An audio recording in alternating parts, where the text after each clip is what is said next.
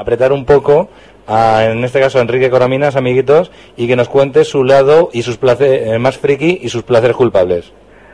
Oh, Dios mío. eh, eh, veo series españolas.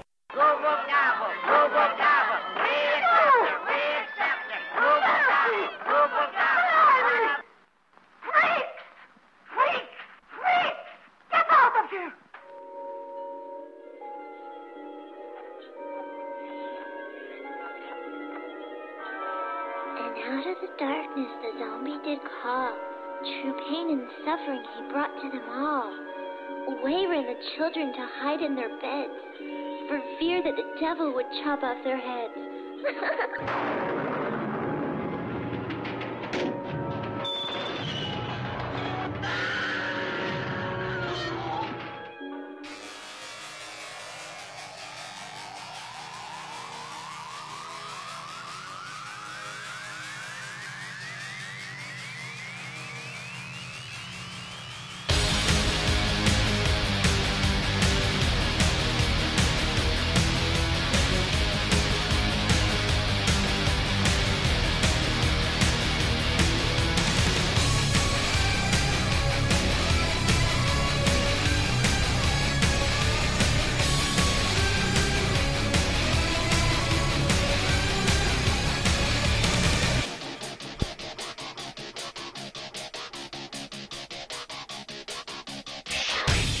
Muy buenas tardes y bienvenidos, queridos amiguitos, a la parada de los monstruos. En este especial con lo mejor de la sección dedicada a amiguitos, como todos los meses de agosto, eh, a la sección dedicada al noveno arte. A amiguitos, es un placer pues presentaros estos especiales que vamos a realizar y que os voy a presentar eh, todo, durante todo el mes de agosto. Pues ya sabéis, amiguitos, al otro lado de vuestro aparato receptor, con todos vosotros de nuevo, David Rayuela de Freakman, trayéndoos todo lo que cariñosamente denominamos subcultura, cultura friki o formas alternativas de que disfrutéis de vuestro tiempo libre.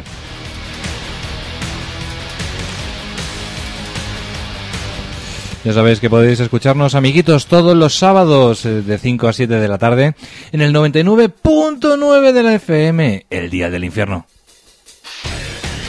o a través de internet en www.radioritmo.org o en la página web del programa, luego unos días después en el podcast a través de www.paradelosmonstruos.com Aunque también habitualmente lo podéis escuchar en otras emisoras a lo largo de toda España, amiguitos. En diferido de los jueves en el 102.8 de la FM, en Radio Puede, Radio May, en la capital Mañiga, Zaragoza y asimismo también los domingos en el 107.1 de la FM New Wave Radio en Puerto Llano. Amiguitos, Royal City. FM en La Coruña, amiguitos, eh, los lunes en el 103.4 de la FM. Y recordaros, amiguitos, que también nos podéis escuchar a través de internet eh, por ejemplo, eh, a través del Facebook, en el Facebook de la parada, o eh, si queréis compartir vuestra opinión con todos nosotros en el grupo de amiguitos y amiguitas, aunque también lo podéis hacer en Twitter o, como decíamos antes, en la página web www.paradadelosmonstruos.com. Así que como os anunciábamos, amiguitos, vamos a continuación a presentaros los contenidos de este programa de resumen de repaso de lo mejor de toda esta temporada 2011-2012 en la sección dedicada al noveno arte. En trazos con todo nuestro freak team habitualmente, como ya sabéis, Pello Rosate Trotti, Armabot de Feeling Machine, amiguitos y Barsen Sánchez y nuestro compañero J. Lainot. Así que a continuación os lo presentamos en el sumario. Pues sí, amiguitos, eh, os recordamos un poquito los que hemos elegido entre todo el Freak Team que os acabo de mencionar, pues cuáles consideramos que han sido algunos de los mejores eh, momentos en las distintas secciones habituales de la parada de los monstruos, eh, concretamente en esta sección dedicada al noveno arte del mundo del cómic, la sección de trazos la cual durante este año hemos tenido nuestro propio Salón del Cómic en Getafe. El escoge, amiguitos, también nos recordamos que es una de las partes más importantes y al que, a la cual le dedicamos pues también muchos contenidos en nuestra página web www.paradadelosmonstruos.com. Pues sí, amiguitos, vamos en primer lugar a recordaros a que la sección de la actualidad, como es la estela de Mercurio, y vamos a recordaros pues aquel resumen eh, y especial que hicimos de robots en el mundo del cómic en la parada de los monstruos del 5 de mayo y lo hicimos coincidir con la celebración del cómic de Barcelona y también nos recordamos que estuviéramos allí viviéndolo todo lo que allí propusieron esa exposición es- especial sobre todo por la visita de Konagai a Barcelona en el salón del cómic de Barcelona estuvimos J. Lainot y aquel que se habla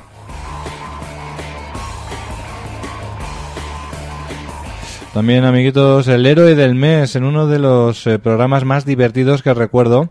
En el programa del 3 de abril, el primer programa de abril, tuvimos la entrevista al prestigioso ilustrador David Peña Puño, el cual pues eh, nos dio también muestra no solo de su buen arte, sino también de su humor cáustico y tuvimos un programa súper divertido. En una sección que, eh, que debutaba durante esta temporada también dedicada al mundo del cómic eh, que se hace en Japón, el mundo del manga, y se llamaba Manga Ancha.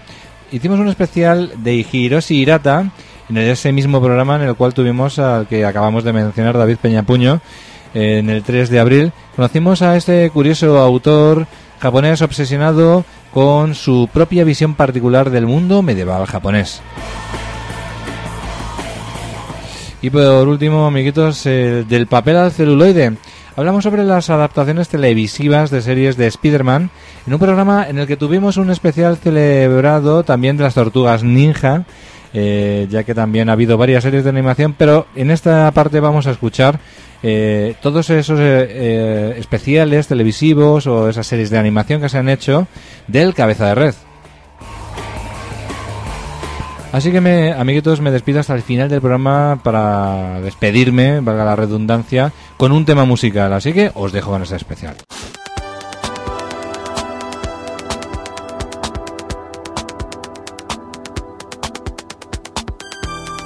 Qué curioso que, por ejemplo, la robótica no es una ciencia que se haya desarrollado tanto como, por ejemplo, la múltiple comunicación a través de Internet.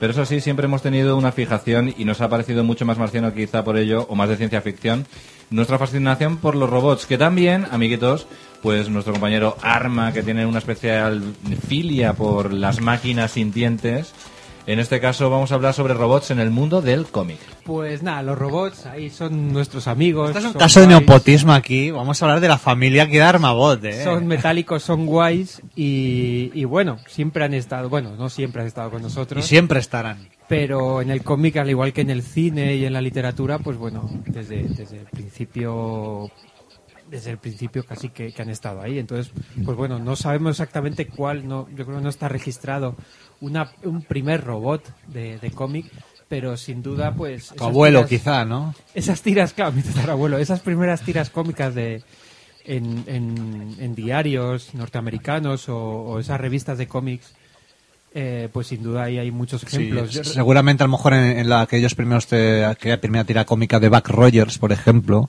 en el siglo XXV, el que fuera, pues ahí habría algún algún algún tipo de mecanoide primigenio. Claro, a mí me suena, a mí me suena que ahí había ahí algo. De, en Flash Gordon, la verdad es que no, no he leído el en, cómic de en Flash Mongo, Gordon, pero, yo creo de robots pocos. pero en la serie de film, bueno, sí, La serie en la serie Filmation. Filmation y en la y en la serie y, el- y también las la, la serie de serializada para los cines, esos serial, capítulos vamos, del sí. serial, Mm. pues ahí sí que yo sé que hay robots. Claro, esos Pero primeros bueno. robots están, pues, tienen esa influencia de las revistas pulp de la época, donde salían esos armatostes ah, que controlaban científicos locos para dominar el mundo, o, o los propios seriales, eh, que dices tú, el tanque humano y todas estas Claro, cosas. entonces todas esas revistas, eh, Weird Science, Claro. bueno, Weird Science era, era de textos, pero Bueno, sí, pero Science Fiction fact- eh, Fantasy, que yo ya recomendé en este programa, porque en España está eh, publicado como clásicos de la ciencia ficción, ahí encontraremos muchas historias cortas centradas en robots, algunas son adaptaciones directas de, de clásicos de la ciencia ficción y, y bueno, yo creo que es un referente ba- bastante antiguo. Luego, Ah, quizás a lo mejor el primer personaje robótico, ya por ir hablando de, de robots con, con nombre y apellido, pues estamos ya en la época de la primera edad de oro, no del cómic. No sé si queréis tratar primero, el primero este No, no, es- es- este está o- bien. o como era la antorcha humana, que era Jim Hammond, que es un nombre civil, que era un, pues, un androide, una creación artificial que que se encendía con el aire y que además eh, además eh, fue el primer personaje Marvel o sea un poco con el que con el que comenzó la andadura cuando esto cuando era Timely o algo Sí, eran el- Timely Comics, eh, que eran básicamente las, los baluartes eran la antorcha humana, Capitán América, América y y Namor, el submarinero ¿no? que nunca se ha llamado aquí así Y la antorcha humana que luego evolucionó, ya damos un pequeño salto, eh, acabó siendo la visión, ¿no? Eh, con la- no, a ver, si, A qui- ver. si quieres lo, lo contamos ahora o Bueno, lo, lo- lo guardamos para más tarde, Pero bueno, un personaje que yo creo que tampoco fue especialmente popular esta antorcha humana en, en aquella primera instancia, ¿verdad?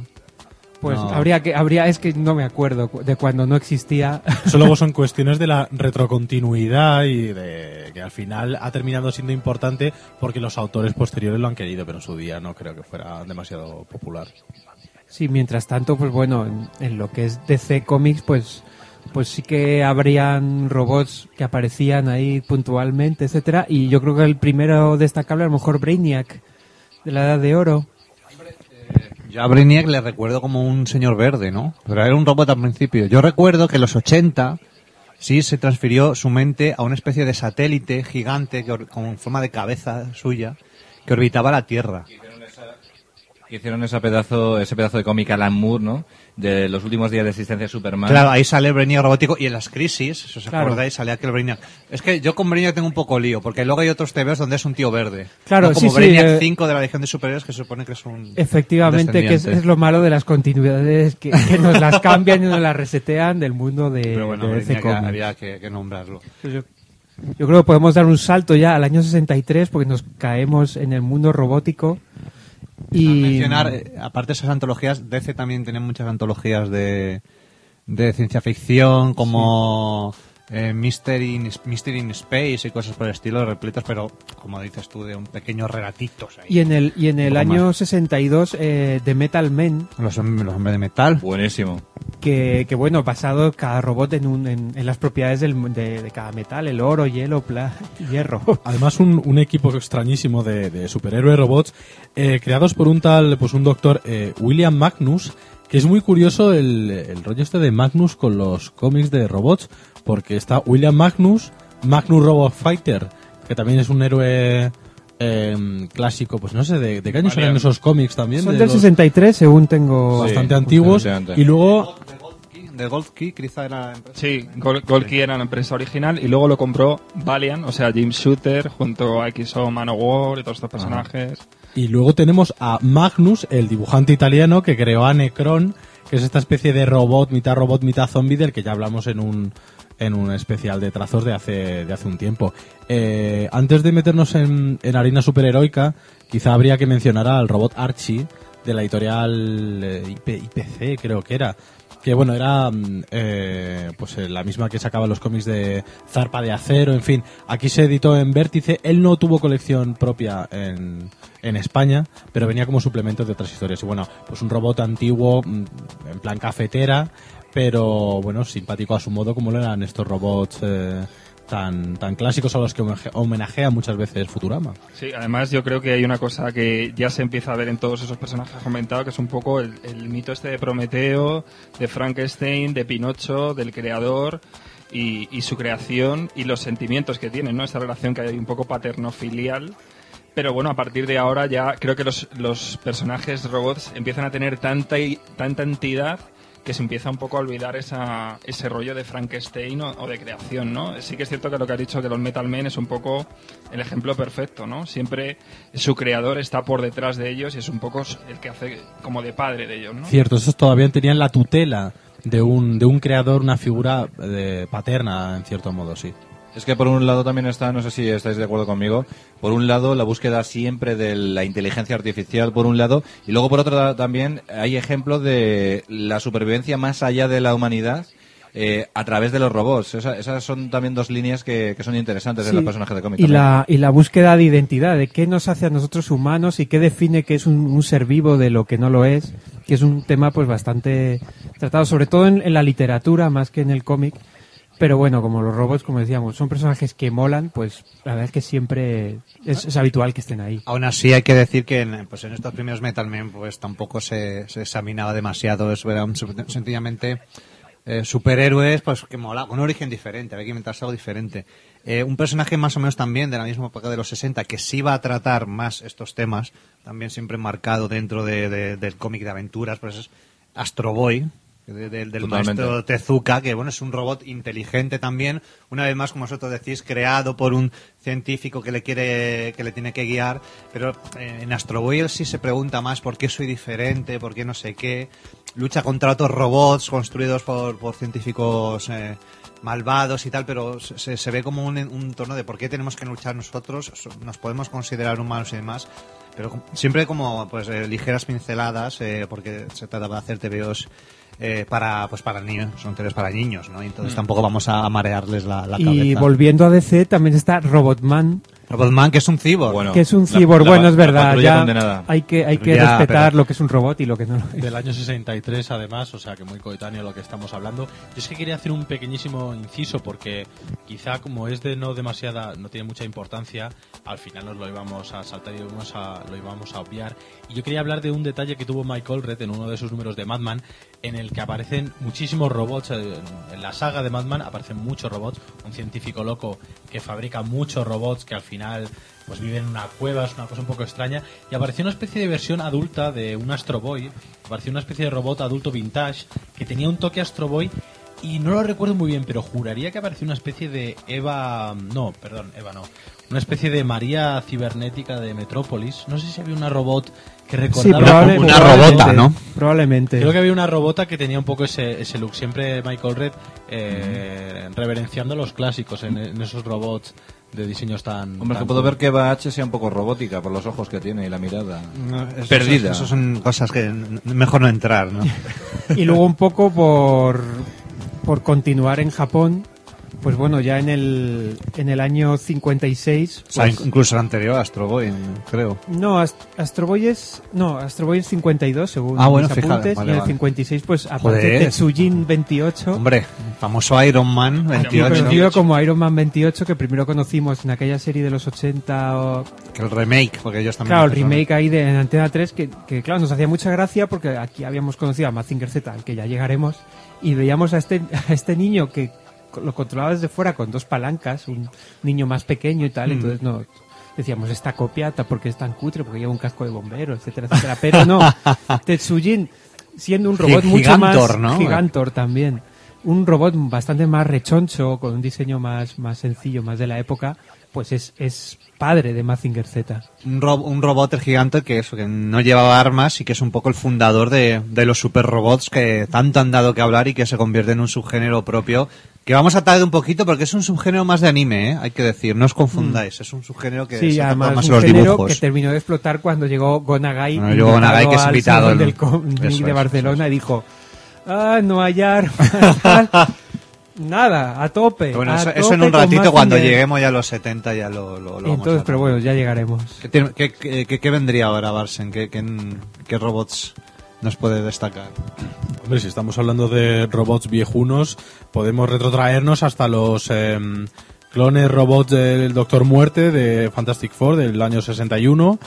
Eh, o bueno, eh, los cazadores de arañas de, de Spider-Man, que eran estos ingenios, estos robots tan simpáticos que aparecían, Bueno, qué bueno que los contaba Jameson. ¿no? que los controlaba siempre Jameson, o ya hostia, o sea, hay que tener manía para hacer un robot eh, solo para... pues una inquina brutal. Esto una hostia.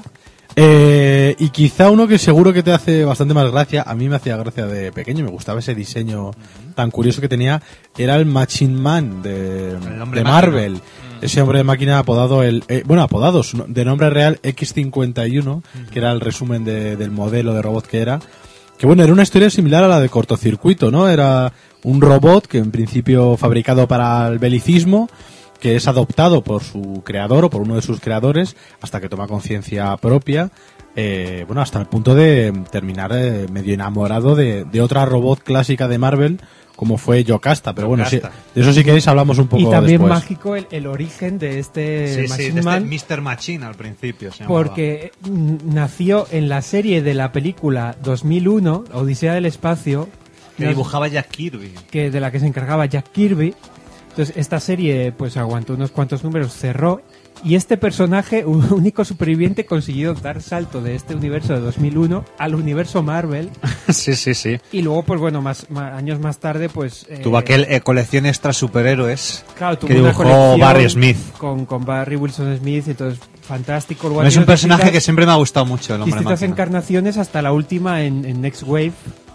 Al Next como- salía también, es verdad, no me acordaba. Claro, ya con un aspecto mucho más humano y puede que de los cómics... Me gusta que era violeta, tío, porque hay muy pocos superhéroes que de violeta. Y que es uno de de, morado, como, bien, ¿no? como bien has dicho tú, que acaba con una relación, es uno de los, dentro del mundo de los superhéroes, es uno de los que más indaga en lo que es la esencia de la inteligencia artificial, sentimientos, etcétera. Era un poco un Silver Surfer ahí de andar por casa, no ese ruido de la, oh, la Ay, humanidad, que qué me veo obligado a... Qué sensible soy. Era un emo, ¿no? Claro, Ahí, o sea, hombre de haber tenido blog- El Silver Surfer era el- el- un emo surfista. Es raro que eh. no, claro, no tuviera un videoblog en, en la época, claro, porque si no, pues, pues estaría ahí contándonos lo, lo que sufre. Sí, hola, soy el hombre máquina y de verdad que no os entiendo a vosotros humanos. ¿Por qué me odiáis tanto y me dejáis tantos comentarios insultando? Cuchi, cuchi, cuchi, cuchi. Bueno, había, eh, había una canción en los años del Eurodance y esto con esto anticipo. ¡Es el hombre máquina! El, el hombre máquina, Claro, efectivamente. claro. Sí, sí, que es el homenaje, el homenaje. Anticipando el especial de Eurodance que vamos a hacer que para compensaros. ante- anticipando tu grito de Quack FM. un poco. Efectivamente, también un poquito, precursor. De que, bueno. de que, amiguitos, vamos a hacer un especial Eurodance Sí, para sí. celebrar los mil me gusta de la parada. Muy bien, muy bien. Eso lo- lo- otro Y, día. y bueno, ya has nombrado a Yocasta, pues que estaba... Ah, Hay que nace llamar al dentro- Marío. Nace dentro ahí de los, de los Vengadores, donde también nace Ultron. Ultron, hombre, Ultron es muy 60. Esta, nace claro, los 60 máquina- también. Máquina, creación de... Henry Pym. De Henry Pym. Que era de todo, o sea, le daba lo mismo a la bioquímica que a, a la robótica, bueno. Y claro, y experimentos que te salen mal y entonces acabas haciendo un supervillano y Henry Pym, pues, pues responsable de, de cientos de muertes. No, no- efectivamente. No nos engañemos. O sea, uno le salió mal el, el invento eh, y pues se convirtió en un robot que quería acabar con la humanidad, ¿verdad? Y que además hipnotizó a su creador según según le según nació y demás y un, un personaje muy chungo, Ultron, o sea, ¿Y cu- de gran ¿Cuál personaje. era, cuál Gran era la aleación de la que estaba de formada? adamantium, Adamantium, claro, ¿no? era, estaba- era- era indestructible, aunque a veces le destruían, ¿no? Se quedaba la cabeza muchas veces. Sí, supongo que ahí Henry Pym ahí tuvo que montó su negocio de traernos tus móviles antiguos para sacar el adamantium y conseguir ahí su, su construcción. Que recuerdo de todas maneras que hubo muchos Ultrones, hubo uno que era bueno. En los Nuevos Vengadores hubo un Ultron, además ahí investigando un poco eso, el tema de la evolución, y coincidió a la vez con un Ultron malo, y era, pero ¿cómo es posible? Y era un Ultron que quería a su padre. "Jo, yo quiero quiero conocerte, al doctor Henry Pym y demás, y, y hubo una guerra ahí un poco, un poco rara. Decía que era como la vergüenza de los Ultron, que no odiaba a la humanidad. Y ya como, como personaje miembro de los Vengadores, pues la visión que hemos mencionado antes, que de alguna manera, tiempo después, pues intentaron, bueno, lo relacionaron directamente con la antorcha humana original. No sé exactamente cómo. A ver, es que, es Eh, que la visión Complicado de explicar. Eso es- es, como la Santísima Trinidad. está hecho con el molde, lo que sea, el molde, el molde del cuerpo de la antorcha humana. Al principio se creía que era con los restos, ¿no? Pero era el molde. Y luego de personalidad le pusieron las pautas cerebrales del hombre maravilla que las habían grabado. Que es como... Hombre, el como grababas tú una cinta de la sí, radio, un tema que te gusta. En vez de grabarse ahí una canción de los Nikis o algo así, pues había grabado eh, las pautas cerebrales y entonces para darle personalidad. Y era un sintozoide.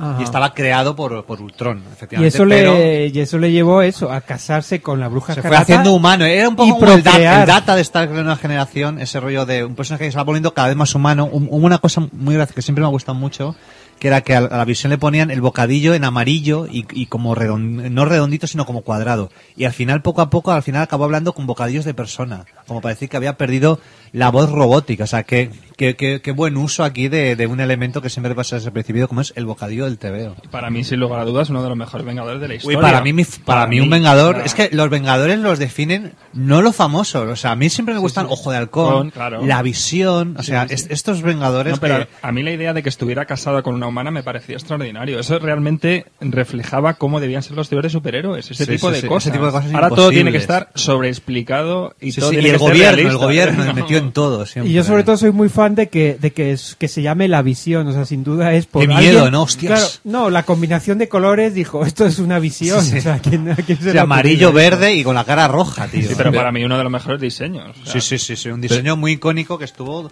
décadas sin cambiar. Pero eso de un sintozoide, ¿qué coño significaba Pues un eso, sintozoide? porque, Porque tú era, porque ponías- era sintoísta. O también porque sintonizabas el 99.9 de la FM o te salía la visión. Y recordemos de todas maneras que, que John Byrne le dio por destruir todo lo que había creado los otros guionistas. Le desmontaron la- una agencia del gobierno y le, le recrearon como blanco, más visión que nunca, y le volvieron de nuevo frío. Pero ese, ese uniforme también me gustaba. Ah, es que para mí es un personaje. Mola la visión alucinante. mola mogollón. Y, y la bruja escarlata también me También mola. mola, vale. Hablando de, de Vengadores, de la visión, de Ultron, ¿sabéis quién se parece un poco a Ultron en el universo Marvel eh, DC actualmente? A ver quién. El Superman Cyborg. Bueno, Porque el sí. Superman Cyborg ha sido destruido muchas veces y solo ha quedado la cabeza, o incluso solo parte de la cabeza, y ha sido reconstruido en numerosas ocasiones.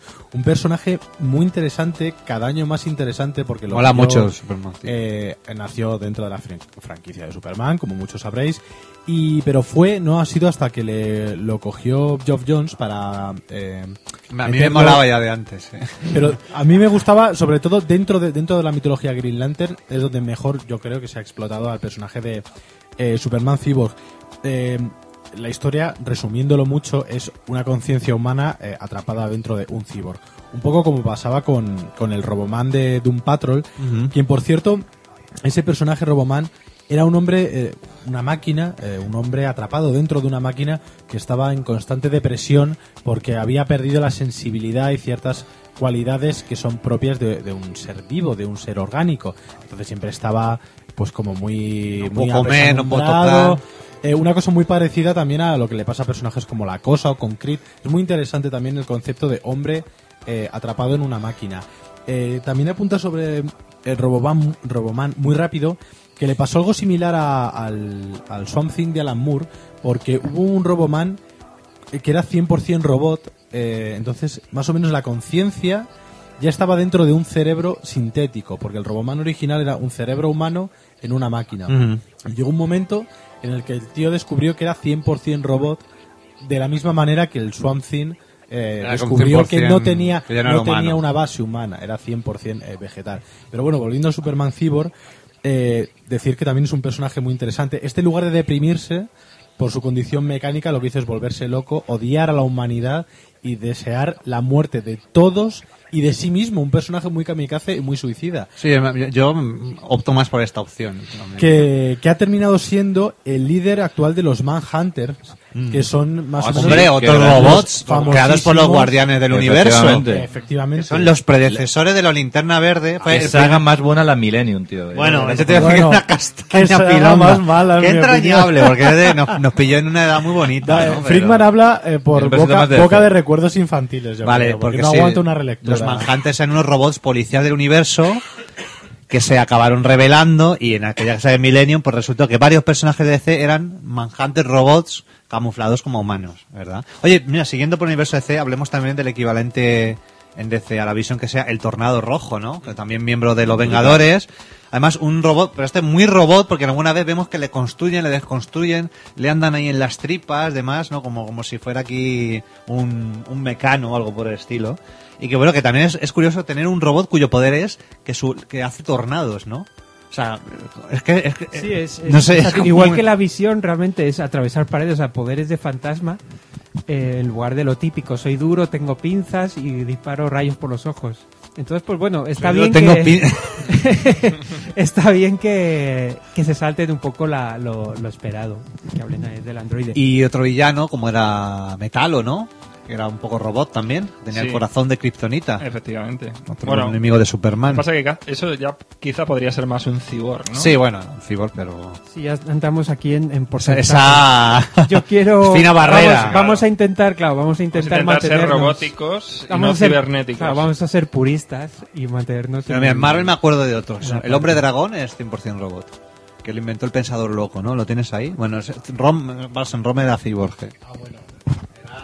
Bueno, Ron, pero vamos a, vamos a mencionarlo porque es un personaje yo creo muy entrañable. La tostadora, como la llamaban en Marvel. ¿Qué hacemos con este cómic de la tostadora? Que le preguntaban a Sal Buscema. Que yo lo conocí, empezó su andadura por como complemento de, de Transformers, Transformers. de los Bueno, cómics de Transformers. sí, sí.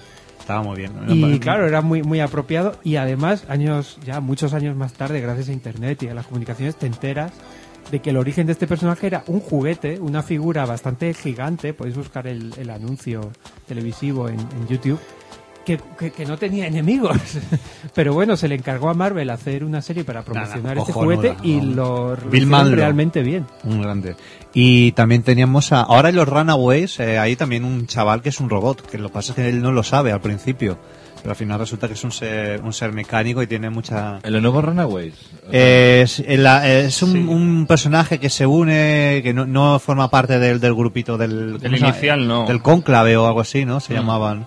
Pero que también, también mola, también mola Bueno, mucho. dentro de los mutantes tenemos algún otro, como puede ser Warlock o, o Widget, esta especie de. Ay, la cabeza voladora que voladora. iba, que, que transportaba por universos paralelos a Excalibur. Comía basura y, y se convertía en y, un ca- y portal. cagaba hachas. Se claro, y se convertía en un portal con el que Y- saltara a dimensiones Y paralelas. evidentemente una de las grandes amenazas de los X-Men, los centinelas, creados por Girich eh, para acabar con ellos. Esos son robots gigantes, yo creo que un poco a la, a la imagen y semejanza de los grandes robots japoneses, ¿no?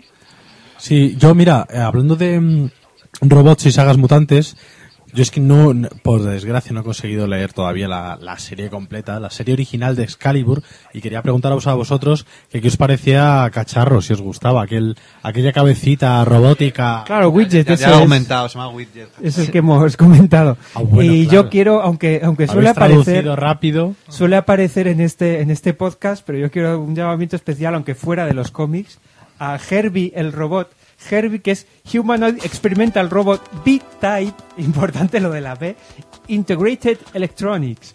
¿Que quién es? Es el Pucci que sustituyó a la antorcha humana en la serie de animación de los Cuatro Fantásticos del año 78. Pero porque, había- porque pensaron que, que era peligroso que los niños vieran cómo un personaje se, se prendía fuego y se, y se ponía a volar. ¿Sabéis quién ha sido un poco Herbie? Luego en, en Robo Hunter tenía una especie de Herbie, que era muy pare- físicamente parecido a Herbie. Y en las Tortugas Ninja, en el cómic original, también aparecía un robot, creo que de origen extraterrestre, Sí, no me bueno. acuerdo, que también tenía una morfología un poco Es que Herbie. ese tipo de robots. eh, Esas cabecitas así, rollo cortocircuito. Y hasta en Rocky 4, Rocky tenía un robot en su casa que, que hacía de, de Bueno, sirviente. y- Iván Drago como siempre era un poco robótico Normal, también. normal que nosotros de pequeños sospechábamos, pensábamos que Iván Drago, era lo que se comentaba en los patios, que Iván Drago era un robot porque lo veían tan perfecto, tan frío. a Terminator. Y veían la pantalla con los cablecitos. Claro, un los- Terminator.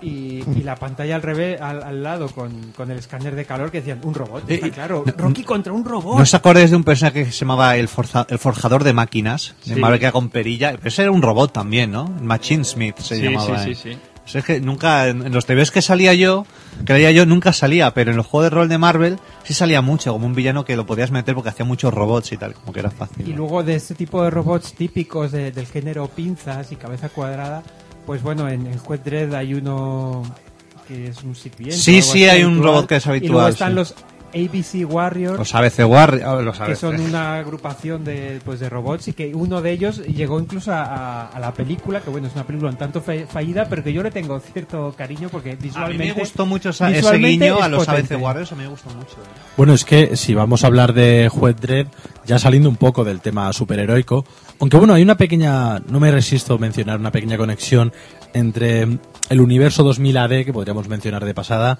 y Marvel UK, que también tuvo unos robots, claro. tuvo unos robots muy populares, o, o- o al menos intentaron que fueran, que fueran populares, que quedaron un poco en el puchismo, porque estoy hablando de un personaje como es Deathhead, que Deathhead. nació en Transformers, y que se reconvirtió en Deathhead 2, alias Minion, en los cómics de Marvel UK. era, era como un TVO hecho por un muñeco de Iron Maiden o algo así, ¿no? O alguna calavera. Sí, Sí, muy, así, claro, muy se, notaba ese toque muy británico. Eh, Deathhead que luego tuvo dos hermanos, dos, dos hermanastros, que eran Dead Wreck o algo así, que se podría llamar, traducir como chatarra mortal o chatarra inservible, y Death Metal, que era un, un cyborg, un, un robot que estaba hecho en base a una aleación de, de metal líquido, que se nota que el año, el año anterior Terminator 2. había sido Terminator 2 y había que hacer a un, un, un robot así. Pero bueno, si estamos en Inglaterra hay que mencionar 2000 AD, que era una editorial que vivía de los cómics futuristas llenos de cacharros y de robots Sí, como y hablar 13 Warriors, hablar de 2000 AD pues es hablar de Juez Dredd y sus Heavy Metal Kits que eran unos robots muy muy cachondos y muy peligrosos y sobre todo de, de Robo Hunter de Sam. Slade Sí, bueno, estupenda colección. Una, un- era una colección que yo la he recordado como un coñazo y luego cuando, porque el, el primer toma más que lo tradujo hace poco, bueno, hace ya tres o cuatro años. O sea, creo que era quien lo traduje yo, entonces cuando tuve que, que volverlo a leer, digo, joder, esto es buenísimo. O sea, es Sam Slade, un detective que acepta casos eh, solo relacionados con robots. Incluso en ese, llega un momento donde va a un planeta que son todos robots y demás.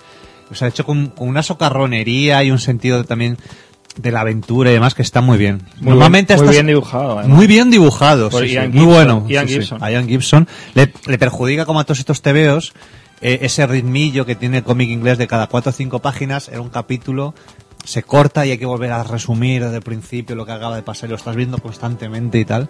Pero muy, muy recomendable Robo Hunter. ¿eh? Y además, eh, también recuperando un poco el tema de, de, de Magnum Robot Fighter, donde están como, que eh, también luchaban mucho con, robots como si fueran una especie de, de enemigos. En este caso no es que sean los enemigos, sino pero que muchas veces son como, eh, el, ¿quién ha sido el asesino? Pues el asesino era un robot, cosa por el estilo. Se toman muchas libertades.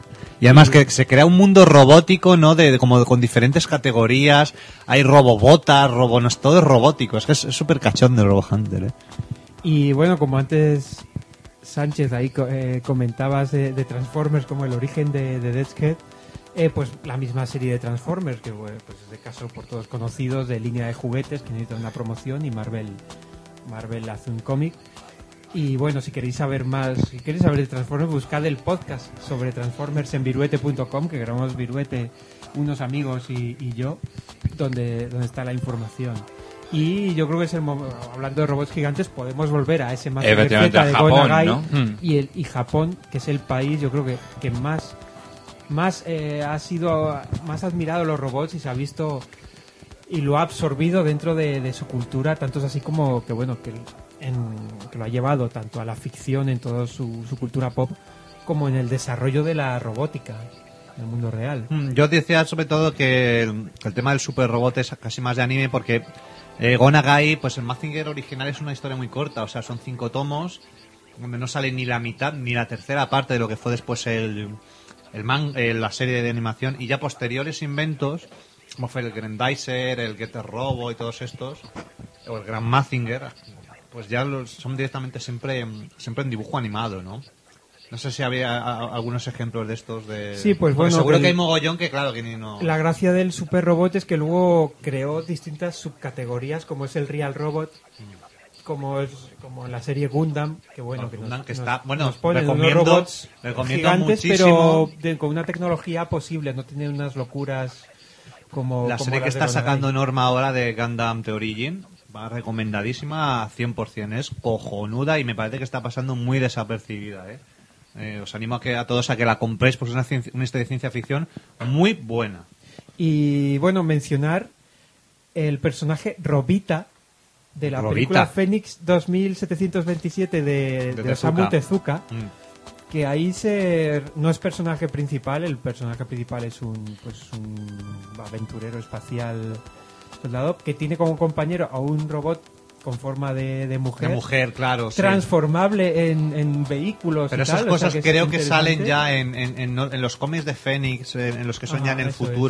Hay también tema, toca el tema de la Y- robótica y la inteligencia y artificial. claro, y llega también en, incluso en el tema de- del amor, de uno puede sentir sentimientos hacia tu Sí, sí. compañero androide, etcétera Y bueno, desgraciadamente, pues por la época de la película y donde quisieran llegar, no, no llegamos a los detalles de cómo de funcionales son esos robots. ¿Terminará alguna chica enamorada de Faxila en alguna escena al final? ¿Terminará besándolo quizá? tanto como enamorado, no sé yo si por eso te puedes enamorar Los, de porque los robots al fin y al cabo se enamoran. Nosotros, nosotros lo solemos ver Sí. con Armabot, que de vez en cuando se nos oxida, le sale ahí un poco de óxido por esas... el, lubri- eh, el lubricante. Claro, efectivamente.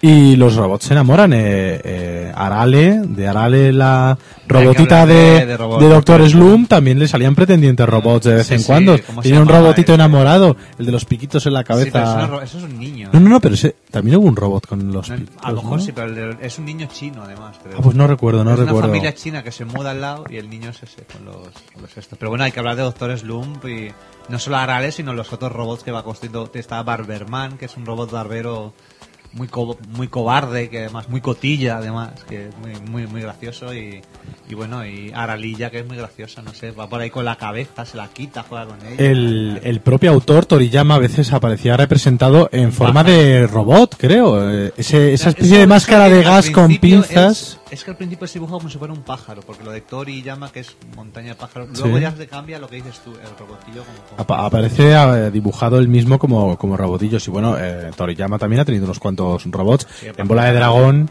en Bola de Dragón es muy conocida pues la afición de los eh, la agencia esta la agencia nazi de, lo, de Red Ribbon de de fabricar cinta eh, robots que uno de sus primeros modelos fue Frankenstein Robot El número 8. robot número 8 que era robot era Frankenstein pero era un Frankenstein. robot mecánico y luego ya el doctor Gero fue perfeccionando la técnica robótica hasta crear una especie de, de replicantes que eran de robótica, genética, no se sabía muy bien cómo Sí, funcionaban esos Los bichos. números 19 y 20 eran el propio Doctor Guero y como un sirviente que tenían como un ce- tenían el cerebro. Uno de ellos se, se lió con Krilin, ¿no? Claro, y luego ya C16, 17 y 18 ya eran 100% inteligencia artificial. Bueno, hasta el punto de eh, que C18 tuvo un hijo biológico sí, sí, con sí. Krillin, que era una cosa como... muy dotados, eh. Hostia. Estaban, ten- cumplían todas las funciones. Eh, más mangas. Eh, quizá, no sé hasta qué punto deberíamos hablar de Doraemon o lo damos por sobreentendido. Doraemon es un por robot. ser robot, uno de los robot. robots. Ya, pero eh, co- como es tan, tan, tan conocido, casi. No sé si preferís hablar de Alita y- o de De Dora- Doraemon y sus, Doraemon. y sus amigos. Y su hermanita. Su hermana, no, su prima, Do- Eh, sí. hermana, Doremi. Y luego los Doraemon estos del mundo que hay en la serie paralela, que es el Doraemon español, el chino, el No, americano. no olvidar nunca que Los Doraemon. visto, ¿no? Los, los dan en, en Neox. No, no, no. Joder, pero si los... Tengo que son- es una serie... pa- es que Doraemon tiene varios spin-offs. Y una es- imitación. Y tiene un plagio también por ahí. Tiene uno que es de que juegan al béisbol con otros robots, gatos robots. Y otro es que hay gatos robots, pero uno es eso, uno es español que es con cuernos que se llama Oledora. O Dora, o ¿Por Dora qué? Cacaolé. Doraemon americano, el Doraemon italiano, el chino y, y, pues además son aventuras de que van comiendo, van probando platos. Eh, pero mundo. no olvidar una cosa muy importante. Doraemon, un robot defectuoso. Sí, Doraemon, no tiene orejas. No, no, no, eso, eso es porque se lo comieron unos unos ratones. Pero es que ya Doraemon de fábrica ya iba mal. tío, es que no se comen los calzoncillos de San José, le roben los calzones y luego las orejas de Doraemon. que, que llamen, que llamen a Willan, No qué estaba- mala gente los ratones. Y no estaba en garantía, o sea que no le pudieron cambiar. No, pero es que vamos a ver, la historia está en que Doraemon eh, tiene un defecto de fábrica por un tornillo que no se le ajustó bien y entonces digamos que en la escuela de gatos cibernéticos eh, aprobó por la mínima. O sea, es un poco un nini, ¿no? Eh, es un, un poco desastre porque Es como también Salvador cuando, cuando le comieron las, las orejas tuvo una depresión, unas pastillas que se tomó, todo sonaba como muy Carmina Ordóñez. Se le quitó el esmalte que tenía encima que era dorado y por eso tiene ese color azul. Es que claro, Doraemon se parece a cualquier cosa menos a un gato porque es un robot gato defectuoso. Y la familia, eh, los descendientes de Novita, lo compran porque estaba saldado. Porque claro, como la familia del futuro es tan pobre, solo tenían dinero para comprar el robot más cutre que es Doraemon. Y de ahí viene la historia. Es que la, la mitología doraemonesca no está mal, ¿eh? está guapa. Pero bueno, por favor, que me hablen los expertos de, de Alita, que ese sí que es un personaje robótico No, importante Alita en el es que manga. ¿eh? Tampoco sabemos nunca hasta qué punto son robots o son cyborgs. Hombre, porque se supone que son cyborgs, pero yo recuerdo el primer número decían, oh, una humana auténtica. Y realmente En una encontraba- cabeza ahí, ¿no? Encontraba un torso con una cabeza que ya como si veíamos fuera que tenía el que se unas, encuentra una cabeza de la Barbie, ¿no? unas Ahí. placas en la cabeza y tal. Y decía, hombre, pues puede que lo que, poco que quede sea auténtico y tal. Pero la verdad es que sí, es un manga muy recomendable. Muy espeso, que Muy cyberpunk. Lo muy puedes leer varias veces, además, ¿verdad? Y, y vas sacándole nuevas Y lecturas. nada, se supone que James Cameron iba a hacer una peli sobre esto, pero claro. y Avatar- Tim Burton de Mike y la chica con poderes. Avatar y va tan bien que, que ya le, han encargado, le han encargado dos partes más, así que no sé si... Qué bien día- está Alita. ¿eh? Yo tengo una. Me, Veamos. me está apeteciendo volverme a leer. ¿eh? Ola que- Bueno, ejemplos más recientes, evidentemente, la, podríamos ser- decir la segunda parte de Astro Boy, Pluto, que habla Pluto, de, Pluto. de los robots, y además yo creo que es un cómic que mantiene un poco el estilo de, de cómo se, se veían los robots en la época en la que se creó Astro Boy, Y ya pero, te lo actualiza. pero te lo actualiza Más perfectamente. Cuenta una historia donde ha habido una tercera guerra mundial donde han luchado robots de diferentes imperios, se han matado entre, entre ellos y los ocho robots más poderosos del mundo empiezan a desaparecer y cada uno es un poco, pues eso, el- robots con superpoderes pero que han, han evolucionado más allá de esa condición y el propio protagonista es un, un policía robot, ¿verdad? Es una vez que es entre Astro Boy, un poco, un poco Blade Runner también, está chulísimo, Pluto está muy bien. Y Policía Robot, pues... eh, Claro, Tecnopolis. Eichma- Eichmann, que bueno... no- Eggman, Eggman, sí. Es, creo que es, es Cyborg, realmente no, no lo he leído ni, ni visto. Yo recuerdo que la película, la, una de sus películas, llegó aquí a España en vídeo, manga vídeo, lo vendían como Ujú. el padre de Robocop. Antes de Robocop existió Eggman, pero claro, lo veías y era un tanto naive. No, Sí, pero tenía ahí ese está. diseño así antiguo. ¿No opináis igual que yo que también, por ejemplo, había un autor que también estaba súper obsesionado con, con los robots como eran, bueno, en general hay un, hay un género como es el género Mecha, que es una especie de robots dirigidos por humanos, etcétera, como era Masamune Shirou, ¿no? A- Apple Sí, Seed, sí, ejemplo. ahí en efectivamente, Appleseed, sí, sí. Estábamos aquí comentando para cómo Y en comentarlo Ghost in en the adelante. Shell también, Entonces en ¿verdad? Ghost in the Shell tenemos eh, cyborgs, pero también tenemos inteligencias artificiales, se juega con eso, pero también en, en Appleseed también juega con...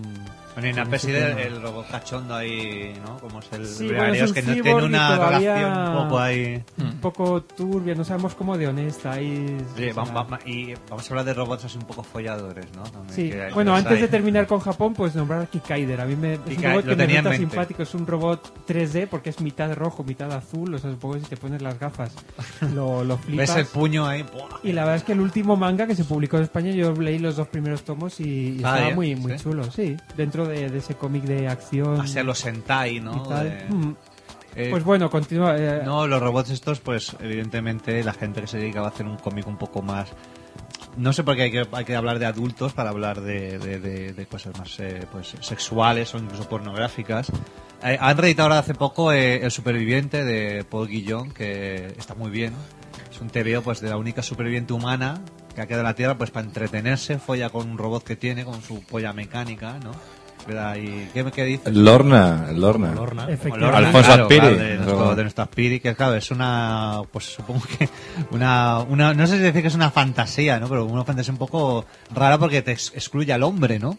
Pero bueno, Sí, al pero- final estos robots se acaban enamorando de la dueña y entran en, en conflicto con, con sus pretendientes humanos y demás y está muy chulo. Ran Zerox también era un robot y también era follador, ¿no? Pues está hecho con, con fotocopiadoras de Y- Liberatori.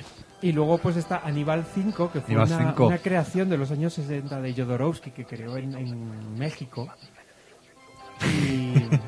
Y, y también hay- nunca, le, nunca, le fa- nunca le faltaba. Curiosamente las portadas originales eh, eran, eran una foto, tenía un modelo que hacía de Aníbal 5 y tal. Luego en los 90 hizo un par de tomos en Francia con otro dibujante mucho más estilizado y creo que mucho más espacial. Creo que los originales no eran de temática space opera. Y no olvidemos nunca, hablando de Jodorowsky, perdón, que hubo un metabarón eh, que era prácticamente un robot, aunque bueno, luego lo apañaron un poco, y que la historia, el gran relato, la gran space opera o la gran epopeya de los metabarones está narrada por un robot y bueno, es un diálogo entre dos robots muy cómicos que se llevan muy mal y, y que incluso incluye una vuelta de tuerca final del cómic, incluye sorpresa esos, esos robotitos que están todo el rato pegándose. Yo creo que es algo que además se, se, se estiló mucho, ¿no? En, el momento en que despegó todo el cómic underground, el cómic, eh, digamos, alternativo, eh, sobre todo el cómic eh, eh, europeo, esta provocación de, de que, de que los robots podían tener relaciones sexuales con humanos era como algo muy, muy rompedor y que quizá yo creo que se sobreexplotó. eh, y, Sí, sí, sí. y es que ya era un poco época- hasta cansino. Claro, ¿sabes? pero es que en aquella época metían tetas y, y, y follar en, en todos los TVs porque era como, eh, que esto no es solo para niños. O sea, todos los TVs aquí de Zona 84 y demás tenían siempre cosas muy, o de la Ram- Rambla y eso. Había cosas muy chulas, pero había cosas que eran muy, vamos a meter esto porque podemos. ¿no? Claro, porque antes no A llamar a la podíamos. nota, porque claro. antes no se podía, claro, evidentemente. Y quizás por... Otro robot que ha pillado, pero bueno, Mm, que ha no- pillado. que ha pillado cachos, suponemos, pero no...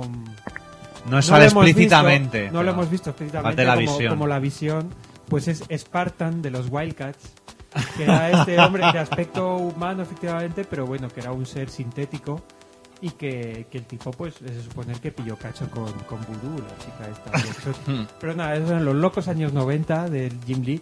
Luego, por fortuna, vino Alan Moore y lo que hizo fue apartar a todos esos personajes originales de Jim Lee. Y bueno, creo que era digno de mención. Bueno, sí, ejemplos más modernos, no sé, eh, la serie Atomic Robot, tenemos robots en la serie de Umbrella Academy, hay algún robot, y bueno, no sé si queréis Sí, comentar... un, a- un ejemplo que se nos ha quedado colgado de, dentro del mundo de los super robots, pues Dynamo Joe de la Hombre. First Comics, que era un, un punto de vista americano Un de mecha, el de género mecha, de los mecha. mechas gigantes. Hombre, y podríamos Y, hablar mm, también de robots españoles, si queréis. Alguno, aunque sea por encima. Sí, pero hablando porque, porque el robot de Lorna ya, ya, yo Bueno, ya lo he mencionado mira, y ahí me bueno, he el robot de Lorna. Decía Barça en el programa de latas de Super López, ¿no? Los robots que aparecían en el universo de Mod también. Eh, había unos zipizape robot, creo, en, un- en una, en una historieta de zipizape que los hacían pasar por ello para escaquearse de ir al cole y, y comer la comida que no les Y los gustaba. construyen con las cosas que hay en casa. Consiguen hacer unos... No me acuerdo, creo que les tocaba en, en- en una tómbola o algo así. o, o se los regalaban, no, no, no lo recuerdo. Eh, hombre, en Roberto Alcázar y Pedrín, pues también salían muchos robots eh, que les hacían los científicos diabólicos, estas cosas, ¿no? Quizás sean como de los más, de los más antiguos. Y luego, bueno, el autor del que ya hablé una vez, en, podéis buscar el programa, Ashley Wood, que el tipo, como le molan mucho los robots, pues bueno, hace cómics como Popbot, o como Zombies vs. Robots, o como Ah, Zombies Zombies vs. Robots vs. sí. Amazon. No estaba mal. Y tiene incluso su línea ahora de, de figuras de acción basadas en Y de robots. todas maneras, eh, me quería por lo menos yo, lo del tema español, hablar de Sanchís, que ese fue el dibujante del Mazinger Z, el robot de las estrellas. Y también de Robin Robot, que es un TVO que estu- duró mucho tiempo en, la- en las páginas de, de los Mortadelo. Era un poco Astro Boy también, ¿no? El aspecto Sí, que tenía. eran realmente aventurillas del espacio, pero suponen que eran robots, tenían la nariz chatita así, ¿no? El Robin Robot. Y, Jo, pero es bueno, que si no ya, estaba ya- mal. ya puestos a hablar de esto, yo hablaría del Plastinger Z que apareció en el TVO, que era una parodia de, de Ah, Mazinger sí, de hace mil años. Que bueno, yo no sé si salieron tres o cuatro historietas de eso. pero yo, X. yo me, a- me acuerdo mucho de, de esos cómics de Plastinger Z, tío. Sí. Y luego, pues eso, los tipos de robots que salen en los Mortadelo ahí, que, Sí. que le, le dan una hostia y le dejan plano. y cosas así. Sí, además en el cómic erótico español, en revistas como Kiss Comics, siempre había alguna historia que hacía esta referencia y que volvía un poco a sobreexplotar el Lo rollo de este siempre, de, ¿no? De humanos. con- De hecho, yo tengo, tengo un tomo, además del dibujante Man, el dibujante de, de Kung Fuquillo, Saltando al Vacío, totalmente dedicado a historias cortas eróticas en las que humanos eh, follan con, con robots. De hecho, de hecho, es verdad que incluso en el mundo real yo siempre me planteo es que la competencia es tremenda, porque hay unos Entre, artilugios... entre vosotros. Hay unos, unos artilugios que no, que no se cansan nunca, que tienen habilidades especiales sobrehumanas. Eh, ¿Qué queda? ¿Qué, qué nos queda? Pues nos queda pues hacer el idiota para hacer ahí gracia y tal y caer simpático. ¿eh? Claro, Oye, pero esos, es- esos aparatitos luego no te hacen arrumacos después cuando terminas. ni te dan conversación. Así que, ¿de qué cojones se queja luego de... No, pero eres un insensible. Si al final me vas a cambiar y me vas a sustituir por un robot, ¿para qué quieres tantos besitos después? Yo lo que quiero es irme a mi casa o, o del- al partido a contárselo a mis amigos. Claro, yo quiero ponerlo en, en Twitter. Me acabo de tirar a no sé quién y no puedo, ¿no? Claro. De todas maneras, yo creo que el último tipo de robot que claro, es el robot ya el que le gustan los cómics. Tenemos en este caso nuestro nuestro querido Armabot que eh, desgraciadamente hay pocos. No sé por qué nos gustan más los TVOs a, a los de a los de tu especie. Pues ya sabes, o sea, estamos programados para, para la- unas funciones principales y, y el ocio pues queda, queda muy abajo. Una Siempre vez- sacrificio. Una vez Armando intentó leerse un cómic eh, a la misma velocidad que cortocircuito, pero se dio cuenta de que quemaba el cómic y me salió ardiendo y le, le tuvimos que le tuvimos que eh, apagar con un extintor, o sea que ya eh, a partir de ahora, desde entonces lee los cómics a la velocidad normal, pero lee muchos cómics. Bueno, amiguitos, vida artificial, tecnología, ayudándonos para llegar al futuro y el futuro, eh, desgraciadamente, pues nadie sabe cómo será. Desde luego la fantasía, por lo menos, la tenemos en nuestra imaginación. Matar a todos los humanos. Eso es una de las cosas que habría que hacer, como por ejemplo escuchar gran música como la que nos tiene seleccionada en nuestros rezos de Van Online, pero antes quería añadir No, nuestra era, precisamente quería presentar esta canción. Preséntanosla. que, que os la pasé. Eh, es de un grupo que se llama The She Creatures, que son un grupo de chicas, son todas chicas, que salen, salen a actuar con unas... Hola, tío, pero ¿cómo va a Sí, ser sí, eso, es? ¿Cómo va a tocar un grupo de tías? Agárrate, pues es un grupo que escriben todas sus canciones, están inspiradas en, en el mundo de la ciencia ficción y además actúan con unas pelucas, con unos cortes de pelo, unos peinados sesenteros de colores y papel de aluminio, o sea, es lo más. Pues nada, yo voy a proceder, amiguitos, a escucharlas y a, a continuar con la ciencia fricción.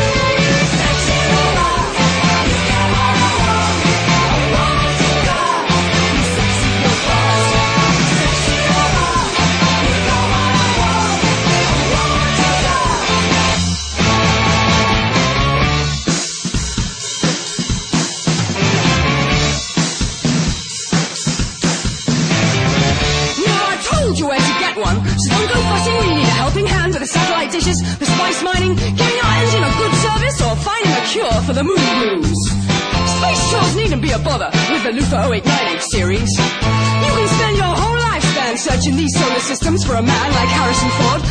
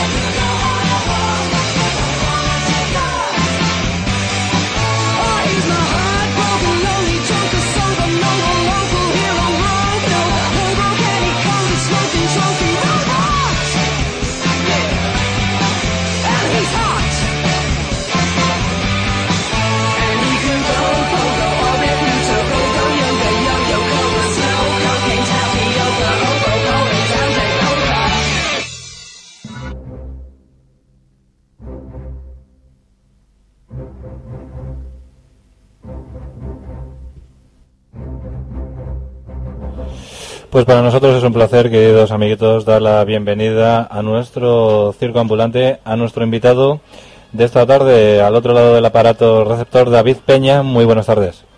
Hola, muy buenas. Muy buenas tardes, eh, señor Puño, que es así como se le conoce en el mundo editorial. Eh, antes, de, antes de hablar contigo, queríamos introducirte un poco a todos nuestros oyentes y bueno, decir que este, este autor, Puño, eh, pues eh, es un hombre que, aunque no os lo creáis, es ilustrador, dibujante y editor de cómics, fancinero, fotógrafo, eh, ha sido miembro de la cúpula de Cretino, ha ilustrado libros infantiles, eh, ha publicado en periódicos como Público, El Mundo, Revista Visual y, bueno, entre otras cosas, además es conferenciante y profesor de éxito y ganador del Premio Internacional de Ilustración de la Fundación SM en 2009, eh, prestigioso premio cuantioso donde los haya, muy buen premio, que en fin, este hombre es que no, no para. Yo lo primero que quería hacer, lo primero que quería preguntarle a David, a puño, es cómo se siente eh, de nuevo, pues, al estar otra vez de nuevo dentro de una radio libre, porque creo que él ya estuvo eh, dentro de una radio libre, creo que fue Radio Cigüeña. Eh, Puño, cuéntanos un poco así para romper el hielo, ¿qué recuerdas de tu etapa en, en tu programa El Loco Soy Yo? Joder, pues fue, fue una cosa fabulosa. Me oís bien, ¿verdad? Yo Sí, soy sí. como si estuvierais metidos en, en el culo de un, og- de un ogro, así muy lejos, muy lejos. Hombre, esta radio libre de Getafe es un poco así también. Es No, no, tú, ¿no? tú no estuviste, tú no estuviste en Onda Latina. No, tú no conoces el, el sufrimiento, Barsen. Es lo que tiene. En casa de herrero, cuchillo de Es palo. verdad, esta emisora Sí, está sí, muy no, no, sigo mejor, sigo mejor ahora. Pues, pues tengo muy buen recuerdo de mi paso por una radio libre. En, en total estuve intermitentemente desde el año 92, que tenía yo 14 años cuando empecé, que recuerdo que me ponía rojo cada vez que abría el micrófono y me, me, me- sentía incapaz de hablar, ¿no? Y ahora en cambio hablo por los codos y me plantas un micro o una cámara adelante. Pues hasta el año 2001, en total fueron nueve años intermitentes, hay que decirlo. Primero con Metalmanía, que era un programa, como podéis imaginar, de heavy a tope. Después con Nickelodeon, que era como más, más, más friquillo, más centrado en cine, TVOs y tal. Y luego Loco Soy Yo, que ya hacía lo que me daba la gana. Sí, el programa consistía en una hora de programa normal y luego lo demás, como era el último del día en la radio, ¿no? Pues hacía locura, mezclaba a lo mejor tres discos a la vez, sobre todo, pues fumaba porros y follaba allí, hacía lo que me daba la gana, que para ser una radio libre, ¿no? Y, y libre en todos los aspectos, dentro y fuera. Es que, era, es que es un programa que ojalá se pudiera recuperar porque creo que hay algunos audios por ahí, pero un programa divertidísimo, muy loco, Muy y loco, en el que, bueno, los CDs desaparecían, no se pinchaba lo que se tenía que pinchar. Bueno, sí, me imagino que ahora que comentas sí pincharía. lo- Pinchaste lo que pudiste, en más de un sentido, y luego también muy divertido que se pinchaban, se pinchaba un, un disco de cartón. ¿Cómo era Sí, eso? sí, sí. Sí, era una de las cosas que ponía siempre era un cuento de Peter Pan que era de cartón y lo ponía todos los días. Y que, Todo el sona- cuento de que sonaba que daba gloria, además. Sí, sí, campanilla, sonaba un poco así, ¿no? Estaba muy bien. Bueno, eh, Cretino, Ediciones Peo, ahora Ultra Radio, eres coeditor en la, en la pequeña editorial de cómic Ultra Radio. Háblanos un poco de, eh, de este proyecto y de las obras que tenéis publicadas. Por, bueno, yo puedo decir, adelantar que se, ha publi- se publicó ya hace un tiempo Mordland, que era un cómic así de varios autores juntos eh, y el nexo común era un poco pues eh, la muerte, las calaveras, en fin, esas cosas que nos gustan tanto. Y ahora creo que ha salido hace no mucho Transdimension Express, un título muy craftware sobre un misterioso cubo blanco. Háblanos, háblanos un poco de qué es Ultra Radio y qué proyectos tenéis ahora entre manos con la editorial. Pues Ultra Radio surge después de hacer el cretino muchos años y, y lo digo tanto a hacer la revista como a, como a hacer el cretino literalmente, ¿no? Eh, pues después de dar mucho, muchas vueltas en el mundo del fancineo, con un montón de gente que ninguno éramos, éramos un, un fanzine de verdad, nadie se dedicaba a esto de la imagen, ni de la ilustración, ni de nada, ¿no? Y yo todo mi conocimiento lo adquirí pues, eh, en, en imprenta, en diseño, maquetación y tal, haciendo, haciendo fanzines. Entonces yo me fui del cretino un poco harto de la situación allí vivida de- después de tantos años de hacer lo mismo y esperé a que saliera David, que era, que era mi, so- mi socio en Ultraradio, que era el que llevaba el peso de todo el trabajo en cretino, se puede decir. Espero que no esté oyendo ninguno de los cretinos, seguro que se está mosqueando si me está oyendo. ¿no? no pasa nada, hombre. Pero también es la verdad, ¿no? Entonces, cuando David salió le dije, vivíamos juntos en Prosperidad, en un barrio muy guapo de Madrid, y le dije, vamos a hacer una cosa nueva, vamos a hacer una cosa nueva con mis reglas y tu, y tu sabiduría. Y es lo que hicimos. Entonces empezamos a hacer cosas colectivas en las que en vez de hacer como en Cretino, que poníamos un tema, eh, especial virus, especial religión, pues lo que hacíamos era darles normas súper raras que rompieran la cabeza a los autores. Tenéis que hacer un TVO que sea mudo, que todos los protagonistas sean calaveras, que siempre sea de noche y los edificios estén en llamas y salgan ratas y puñales. Ese, ese fue Morland, ¿no? Las normas que les dimos. Y el resultado fue cojonudo. Luego hicimos Transdimensional Express, que iba sobre un cubo blanco que viajaba de dimensión en dimensión. Y luego Handelberg Syndrome, el síndrome Handelberg, que es un, un síndrome que afecta a la familia Handelberg desde el principio de los tiempos de la prehistoria hasta, hasta el futuro. Cada uno lo ambientó en una época. Y era que estas personas, cuando vivían una experiencia vital así un poco fuerte, se transformaban en pájaros. Luego además hacemos la colección Fotocop, que son, son libritos pequeñitos, sacamos solo 50 fotocopiados como un fanzine de toda la vida, así como muy, muy artístico, muy, muy libre también, para poder hacer cosas entre TVO largo y TVO largo que lo sacamos cada seis meses, que si no nos aburrimos. Bueno, tras la, tras la exitosa eh, conferencia que diste en el evento de Mad Madrid, en el que pues hablabas un poco de cómo iniciarse en el mundo del cómic, dabas eh, un poco consejos y ánimos a quien quiera meterse en este mundo tan pues tan voluble y tan complejo como es el mundo de la ilustración y el cómic. Tras esa conferencia, como digo, eh, ahora mismo estás embarcado en, en la organización o en la dirección de un microdoctorado eh, con la gente de Mr. Marcel School, en el que, bueno, pues diriges este curso de ilustración y me gustaría que nos comentaras un poco cuándo va a empezar y en qué van a consistir así un poco la- las clases, el curso. Sí, pues em- empezamos ayer mismo, la verdad. Acabo de venir de... Les he dejado ahí un poco antes de tiempo para venir a hacer la entrevista a casa tranquilamente. Y, y es- está bien, des- yo llevo toda la vida, yo, yo he dado clases, Marcelo, Marcelo sabe, es- llevo toda la vida dando clases y, y lo dejé por hastío porque eh, eh, ponen muchas ganas, los alumnos ponen muchas ganas, pero siempre el que está por encima tuyo te anda jodiendo la vida, como siempre, ¿no? Como en todos los aspectos de, de cualquier cosa que hagas. Y lo dejé por hastío y, y después de toda la vida insistiendo, oye, que yo soy capaz de hacer esto y, y, y poniendo otras demás zancadillas, a raíz de la conferencia como que la gente me decidió darme una oportunidad a la peña que tiene pasta y tal, que no me conocía, oye, yo tengo aquí un proyecto, ¿quieres venir a formar parte de él? Y es guay porque en realidad yo estaba preparado ya para esto, era como, me alegra que usted me haga esta pregunta. Y, y me inventé un curso, un poco el curso que como yo no, yo soy un iletrado, yo nunca estudié, el curso que a mí me hubiera gustado recibir. Cuando cumplí 25 años dije, voy a estudiar lo que no he estudiado. Y duré dos meses en una escuela porque me di cuenta que es una mierda, ¿no? Un mogollón de profesores, supongo que en todas las escuelas de arte es igual. Profesores que nunca se han dedicado a, a esto profesionalmente, solo han sido profesores, no tienen ningún contacto con la realidad, son Eso, gente Daniel, rancia. que Daniel huele a- Close huele a tendría mucho que decir de eso, ¿no? En Arte Sí, School sí. Confidencial. Sí, sí, eso es. Entonces, pues diseñé el curso que yo quise recibir con profesores jóvenes que triunfan, tienen éxito profesional en lo que hacen y tal. Y llevamos solo un fin de semana, pero yo creo que está siendo todo un éxito. Al menos estamos todos contentos, nadie ha pagado demasiado, todo el mundo cobra comer debido, porque también cuando uno se mete a hacer negocios descubre que funcionan. En realidad los negocios que no funcionan es porque un hijo de puta quedándose la pasta, ¿no? Porque si tú la pasta la administras bien y la repartes, todo el mundo queda contento y no tienes que cobrar a nadie además. El capitalismo es un engaño, oigan. En fin, bueno, ¿y qué nos vas a decir que no sepamos viendo cómo se hinchan los presupuestos? Ahora que se están viendo todas las vergüenzas, que bueno, que antes eran más que evidentes, pero ahora Sí, ya sí. están saliendo a... Ahora ya parece que hasta la tele se está dando cuenta, que la tele es la última en darse cuenta de las cosas y se está dando cuenta que al final el dinero, la pasta, se la llevan cuatro hijos de puta y que al final no se reparte el dinero como, como debería.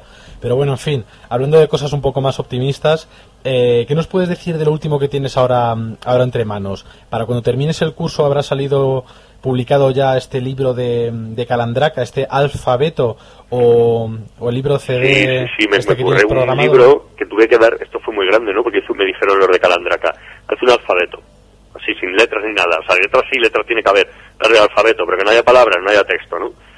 Y dije, bueno, me voy, a, inventar una historia, me inventé una pedazo de historia, se llama alfabeto porque va sobre un abeto, ¿no? La vida, de vida y muerte de un árbol. Es un- yo digo que es una road movie, pero, pero fija. Es- el protagonista está fijo y es la vida lo que va pasando, ¿no? Es una road movie temporal en vez de, en vez de espacial. Y, y el libro lo basé en tantas, tantas, tantas referencias cinematográficas, casposas, tróspidas y, y encantadoras, como Un hombre lobo americano en Londres, o Temblores, o El puente de Juan Antonio Bardén con Alfredo Landa, películas así, ¿no? Que me, me inspiraron para hacer una historia de un árbol, aunque parezca un poco loco. Tuve que organizar una conferencia este invierno para explicar qué coño había contar en el libro, porque yo creo que no, no lo había entendido nadie, nadie. Así que espero que salga el vídeo a la vez que el libro y, y todo el mundo lo entienda y le guste. Y, hay referencias a los Warriors, a Muelle, el grafitero, hay un poco de todo. Además eso lo comentabas en la, en la charla en la charla que diste de Matt de que a veces es difícil que el artista se comunique con el con el empresario, digamos. ¿Cómo, cómo le explicas tú a un tío que lo que estás haciendo para él es algo que va a funcionar cuando ni siquiera el tío lo entiende? Pero Claro, es que eso, eso es lo complicado, que alguien, alguien te contrata y no entiende que te contrata porque él no tiene ni puta idea, ¿no? A mí es lo que siempre deseo decirle a algunos clientes. Tío, ¿para qué cojones me has contratado? Si, si, si tú quieres que sabes hacerlo, hazlo tú, ¿no? Y, y entonces yo creo que es imposible comunicarse con, con, lo- con la gente que paga, salvo, que muchas salvo veces no lo de cuando hay gente que funciona y la verdad es que ahora, ahora que llega la gente joven a ocupar los puestos de responsabilidad, cuando te das cuenta que sí que pueden funcionar las cosas, pero en este país hay, un, hay un, unas ganas de hacer todo mal y al revés que, que bueno, ya sabéis. Eh, bueno, ¿qué, qué te voy a contar si yo hace poco también tuve que hacer un, un trabajo? Iba a decir mal pagado, no pagado directamente, pero bueno, en fin, ya, ya te contaré un, un storyboard por ahí que surgió muy loco. Bueno, eh, eh, al final del programa siempre recomendamos una, una serie de cómics eh, que nos han gustado a los, a los oyentes. Yo voy a recomendar Flujo de Dave Cooper. Y, estaba pensando un poco en eh, la- esta moda que ya me carga bastante del cómic autobiográfico al que parece que se puede subir cualquiera y contar sus miserias y tiene que valer sí o sí, que está saliendo mucha morralla. Entonces estaba pensando en, en si tú te atreverías a hacer uno algún día, algún cómic autobiográfico, y te atreverías a contar todo lo que has vivido. Yo sí, yo sí, yo de hecho estoy loco por hacerlo, pero mi madre no me deja. Mi madre le, le doy un disgusto. Si cuento nuestras vergüenzas vitales en un TVO, me, me, me, me retira la palabra. La Además- verdad es que Eh, además es que has comentado que, se, que si hicieras un cómic contando todo lo que se te pasa por la cabeza, te liaras la manta a la cabeza y, y tiraras ahí, en fin, todo para adelante, eh, terminarías como Salman Rushdie eh, desapareciendo, Perseguido. am- perseguido, amenazado y viviendo en el anonimato. eh, en fin, eh, antes realmente eh, yo creo que cualquiera lo puede entender. Antes te podías meter en líos graves eh, publicando cómic o escribiendo según qué cosas. A día de hoy, David, mm, te pregunto, ¿te puedes meter en líos más o menos importantes con según qué fuerzas del orden o según qué autoridades eh, solo, solo por dibujar? No, yo creo que no. Yo hoy en día lo cuentas con animalitos y no se entera nadie. Lo bueno de los tebeos es que puedes contar lo que te dé la gana, porque nadie los lee. Es Eh. verdad. Yo, yo he visto, o sea, en Cretino publicábamos, como de hecho sigue publicados, en Pantalla de Marrano era antes de Cretino, Sí. como fabricar cócteles molotov o artefactos explosivos, y nadie, nadie, se ha- nadie nos ha denunciado nunca porque nadie lo ha visto. Yo en cómics me he metido abiertamente con la monarquía, ¿no? Y me he cagado en el rey y cosas de esas, y no, esperando que viniera a detenerme la benemérita en mi casa a hacerme famoso, pero nunca ocurrió porque nadie se leía los tebeos, entonces bueno. Es que eso es buenísimo, el evitar un poquito la censura que hay para ciertas figuras dentro de nuestra realidad, ¿no, eh, David? Eh, Puño, tú eh, has dicho, mm, dijiste en, la, en esta conferencia a la que siempre me remito, que por cierto se- le recomiendo a todos nuestros oyentes que la vean, está colgada en Vimeo, vosotros buscáis eh, Puño Mat, eh, como la revista, eh, lo buscáis y veis esa conferencia tan chula, esos 40 y pocos minutos de, de charla tan, tan nutritiva. Y en esa charla, a la que me remito siempre, comentaste que en España yo creo que casi como en cualquier sitio se copia mucho y se copia mal. A ti te han plagiado. Yo no sé si puedes hablar de esto a día de hoy o no lo puedes comentar. ¿Nos puedes Sí, sí, sí, comentar yo hablo, algo yo sobre hablo. ¿Cuánta gente escucha Radio Getafe? a nosotros, Radio Getafe no sé, la parada de los monstruos eh, unos unos poquitos fieles sectarios muy Está bien, bajos está que son bien. muy buena no, gente. por si por si bueno. me hay algún... A ver, hay que diferenciar. Yo siempre, yo siempre diferencio. Yo estoy muy en contra del plagio como tal, pero estoy muy a favor de copiar. O sea, es decir, hay que saber hacerlo, hacerlo bien y reconocerlo, ¿no? Yo he tenido un problema de plagio bastante grave hace un año, pero porque descubrí que una persona había cogido una imagen mía de una de mi web y la había vendido como suya a un periódico, ¿no? Publicándola y tal y cobrando por ello. Eso es absolutamente no solo tachable, sino que, sino que está penado por la ley, que eso no se puede hacer, ¿no? Apropiarse de, las cosas que hace otro. Pero por otro lado, que te copien, a mí me parece muy bien. Cuanto más gente te copia, significa que vas por mejor camino, porque mucha gente considera que eres bueno. Yo era, era bastante joven que leí una entrevista con un niño de 14 años de Alcorcón que firmaba las paredes y le preguntaba al periodista, a ti, o sea, de ti qué opinan en, en el barrio, Y decía el tío, hombre, a mí me respetan y me admiran, y le decía el periodista, ¿y tú cómo lo sabes? Hombre, porque me copian, ¿no? Y eso, eso está claro, hay que copiar, somos, formamos parte de un todo, somos herederos de un montón de, de una corriente de pensamiento que pensaron, que pensó gente que trabajó y vivió antes que nosotros, ¿no? Somos herederos de esa corriente y tenemos la obligación de, de, de transmitirla hacia el futuro. Entonces formamos parte de un todo. Luego lo bien que tú sepas eh, in- inmiscuirte en esa corriente, mezclarte y lanzarla, catapultarla, catapultarla hacia el futuro, pues lo bien o lo mal que lo hagas va a depender del éxito que tengas también, ¿no? O sea, que, o sea, al revés, el éxito va a depender de lo bien o lo mal que, que, que heredes y, y- y proyectes. Sí, además sería sería como muy muy pomposo y creerse creerse el mejor eh, pues creer que tu arte es completamente original y que no ha habido nada previo que se le parezca sería como pues es una chulería en fin eh, Absolutamente, ya lo, de ya lo dice la Biblia, no hay nada nuevo bajo el sol, eso está escrito ahí en latín, ¿no? Eso de- Eh, nil novum sub sole, ¿no? Dice, dice el este, y es absolutamente cierto. Una cosa que a mí me gusta decir mucho es que no existe en absoluto la creación, existe la recreación, porque es imposible, a día de hoy- imposible, imposible. Tú coges a un niño recién nacido, lo cierras en un armario, te dejas ahí dentro 20 años y le dices, crea, y crea seguramente algo que hayas visto 80.000 veces ya, porque es muy difícil generar algo de la nada, ¿no? Sí, eso se llama en español o en castellano Pablo Motismo. efectivamente, efectivamente. Eh, no sé qué estaba qué estaba pensando ahora de lo de las los plagios y las ideas eh, originales. Se me ha ido un poco el, el santo al cielo. Hombre, porque, por ejemplo, cuatro, copiando el Dale al Rey, el nombre del concurso. Pero bueno, hasta yo también lo he sufrido, no te preocupes, David. A nosotros también nos copia, cosa que a unos le- les da cierta honra y les, da, les, les hace sentir pues más o menos apreciados, a otros les escuece más. Eh, aquí hay un poco de disparidad de opiniones. Y Hombre, bueno, siempre escuece, siempre escuece que te copia alguien mucho más grande, ¿no?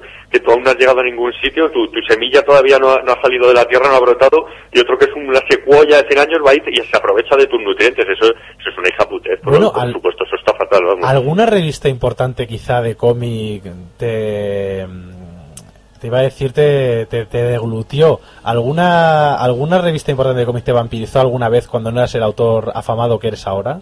Sí, sí, sí, hombre, hace, yo en el año 2001 vi- sufrí un plagio vil que todavía me estoy acordando y es una pena que no encuentre las imágenes para hacerlo público ahora que me, ahora que me conocen más, ¿sabes? Ah, pues no, no, no tienes las páginas para escanearlas y No las ahí. encuentro, podría encontrar la mía, lo que difícilmente sería encontrable en la página del jueves, en la que yo publiqué en el Cretino una historieta, además la primera historieta que dibujaba así en el Cretino y tal, y un, un- dos semanas o tres después de publicar, de llevar el Cretino a las tiendas, salió una, una página en el jueves de Bernardo Vergara, que lo voy a decir abiertamente, vamos, no, no. Di que sí, pela. joder, puño. O sea, no te llamas puño por nada, cojones. No me claro. está claro, pero jamás me da igual, se lo diría a él, ¿sabes?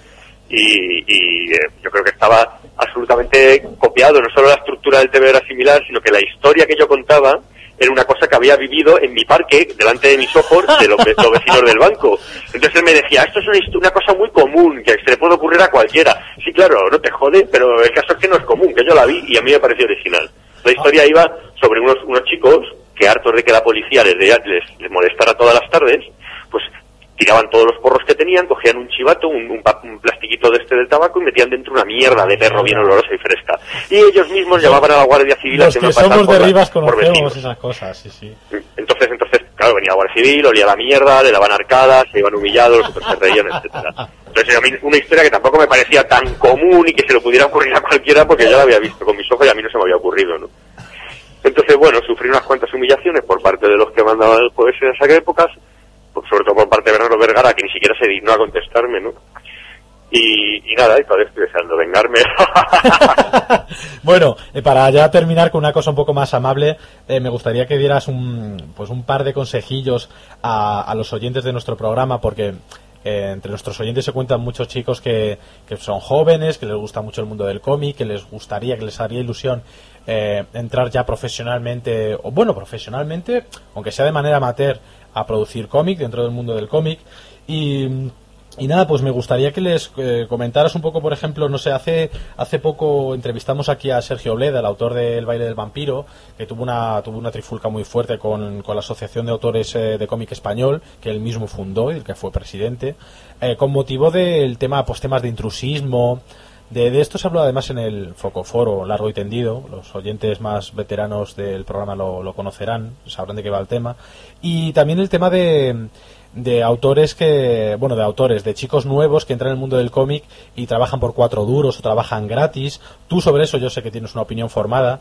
Entonces, bueno, pues nos gustaría que nos hablaras un poco, que dieras un poco de, de un par de consejos a, a estos chicos que quieren empezar ahora en el mundo del cómic y les comentes, en fin, eh, qué, qué significa la palabra promoción en el mundo del cómic y, y cómo se lo deberían montar ahora que, ahora que van a empezar. Sí, esto es muy sencillo. Vale para un consejo que vale para el mundo del cómic y para cualquier otro mundillo en realidad, ¿no? Si alguien te pide colaborar gratis, siempre hay que pedir algo a cambio.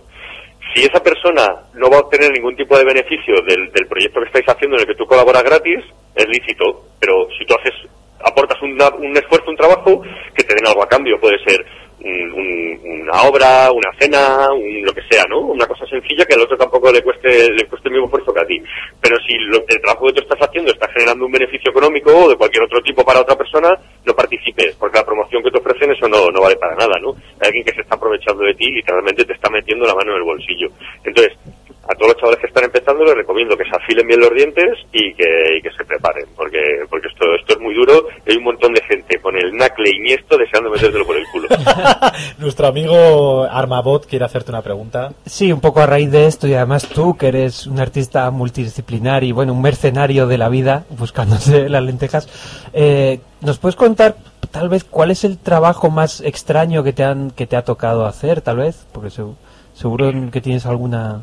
Pues la verdad es que a mí siempre me resulta extraño, eh, en general, cuando voy a los bancos a hacer dibujos para cosas suyas internas que no os podéis ni imaginar, ¿no? sobre, sobre cosas del futuro, planes que tienen para dentro de 10 años.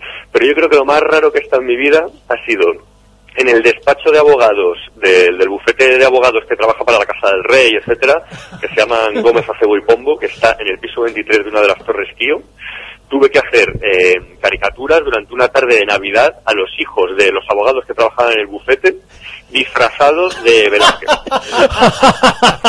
¿Disfrazados de? De No, él, Velázquez. él disfrazado de Yo Velázquez. disfrazado de. Velázquez, con el, el traje este de las meninas, con una gorguera de estas enormes, una cruz, unos zapatos de villa, unas mallas y tal. Pantalones bombachos de esos pequeñitos y tal. Fantástico, o sea, tienes un capítulo para, para tu biografía Absolutamente. Que, bueno, tal vez no publicada, pero bueno, que esperamos con ansia. Pues sí, nos gustaría ya para finalizar eh, esta entrevista que es maravillosa desde luego, David, esperamos contar contigo en el futuro. Es que los David es eh, lo bueno abunda. Y Eso es verdad, eso es verdad. Aquí somos dos también, David Bato y yo.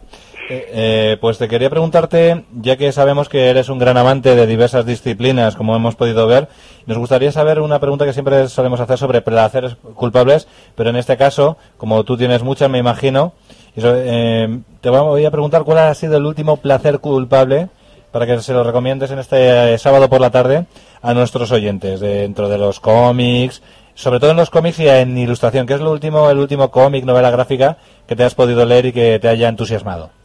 Pues he de reconocer que lo último que me ha dejado boquiabierto es un- una cosa que no suelo leer, que es manga de los años 70, pero que me recomendó Albert Monteis, el dibujante del jueves, hasta hace poco, hasta hace muy poco director del jueves, que me lo encontré en Barcelona en una librería y me dijo, tío, aula a la deriva. Lo- Ah, eso- si lo Es una, es, Esos es cómics los tengo es yo. una puta maravilla. Esos cómics Es los tengo yo comprados y todavía no me los he leído. Editado por Ponemon, que le costó mogollón sacar los dos últimos tomos, y es, es, cierto. es que es un clásico del, del, de, de Es- japonés. es sí, sí, del terror algo- japonés. al- ahí. En el fondo tiene algo inocente, a pesar de Sí, lo duro sí. y jodido que es el libro, tiene sí, sí, sí, sí. algo naif, no sé, es muy difícil Es- de explicar lo que es- transmite es una el- el pasada. TVO. Un poco como Ideshino, a lo Sí, mejor. estoy... Eh, y además, el, el, el autor es una eminencia del terror japonés, tiene su propio, eh, creo que es director de su propio parque de atracciones con eh, una casa del terror allí en Japón. Pues Es una eminencia de lo que es el, el terror japonés que todos conocemos ahora por The Ring y compañía. Él fue uno de los artífices del terror japonés tal cual lo conocemos con esta obra como Au- Aula Deriva y muchas otras tantas. Sí, sí, sí, pues muy recomendable, ¿eh? Estoy muy contento con ello. Muy bien, pues ha sido un tremendísimo placer y bueno, ya eh, esperemos, te deseamos muchísima suerte con tu obra, eh, Puño, y ha sido un placer tremendísimo tenerte en nuestro circo ambulante. Joder, mi placer ha sido mío. Muchas gracias y mucha suerte a vosotros con, con el programa. Venga, muchas gracias. Hasta Un luego. abrazo, Hasta ahora. chao. Pues mientras tanto, amiguitos, lo que vamos a hacer es escuchar una canción titulada, para abrir eh, boca a aquellos que améis del manga y disfrutéis de, del cómic, del noveno arte que nos proviene del otro lado del charco. Con una canción como es Long Wolf and Captain, antes de, de hablar sobre esa sección, como es manga ancha, David.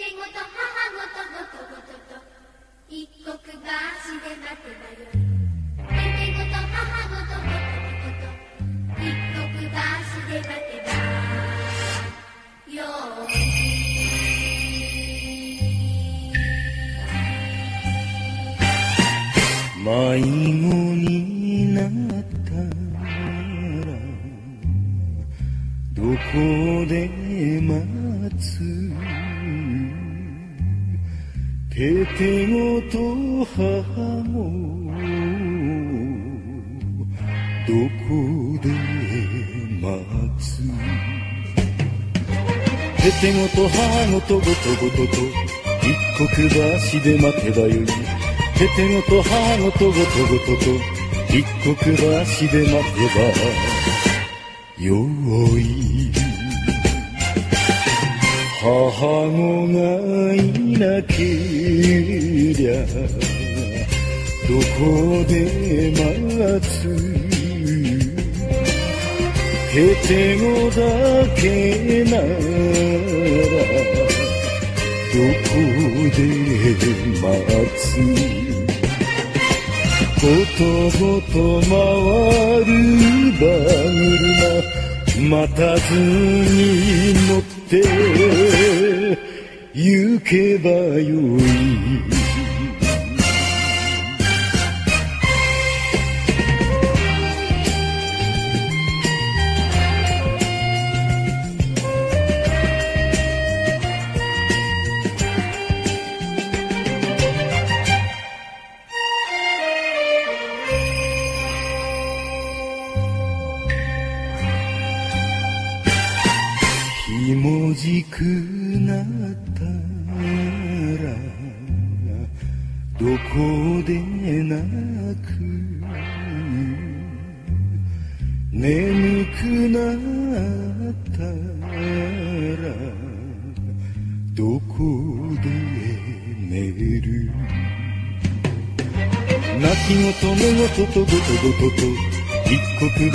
で泣けばよ泣き言寝言とごとごとと一刻橋で泣けばよい雨が降ったらどこで泣く雪が降ったらどこで泣く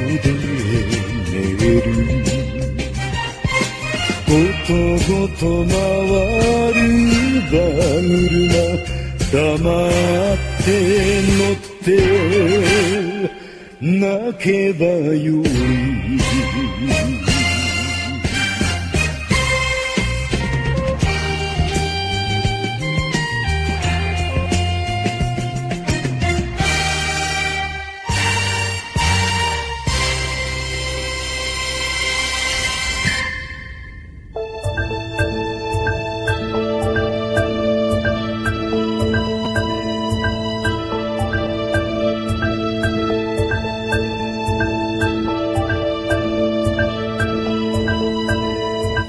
Pues sí, amiguitos, que no se me olvide saludar, por cierto, que luego me dan la, la brasa por el Facebook, si no se lo digo, a nuestros compañeros eh, y oyentes Iván Puertolas, Elric Melniboné y el señor Impossible Julín.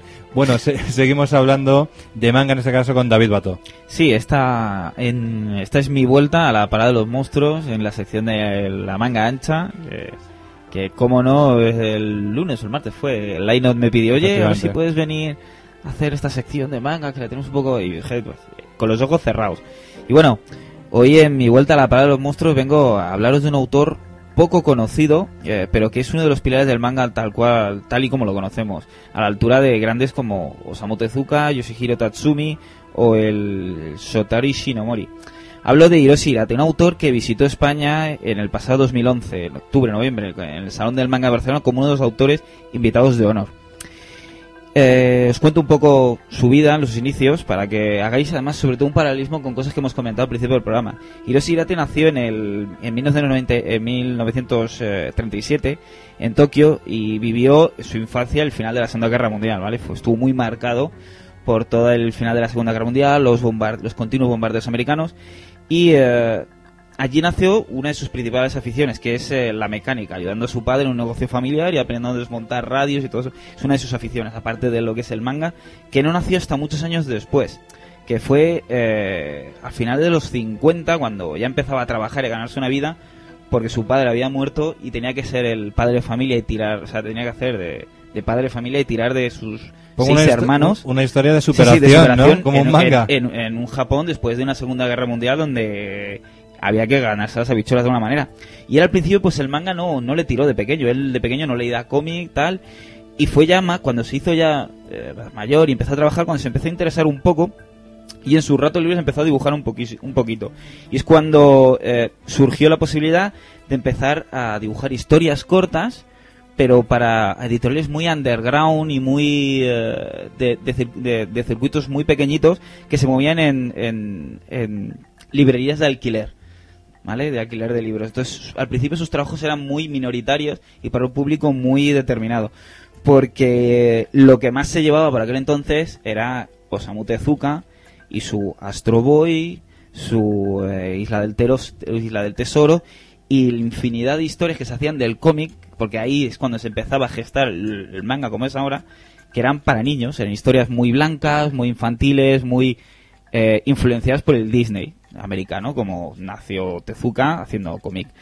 Entonces, eh, él iba por otra vía, iba muy por el cómic underground, ¿vale? Eh, eh, pero aquí es cuando él, como iba por esa vertiente tan underground y tenía disfrutaba de esa libertad de poder hacer lo que quisiera, como quisiera, y para el público que directamente fueran a buscar sus obras, empezó a cultivar esa manía suya por el realismo y la documentación que llegaba a límites eh, que podrían considerarse casi enfermizos. Este tío, por ejemplo, ha estado esta obra que tenemos sobre la mesa, que de la que luego hablaré, que es Asuma Kishiden, que es la suya más larga, eh, llegó a estar 10 años para documentarse.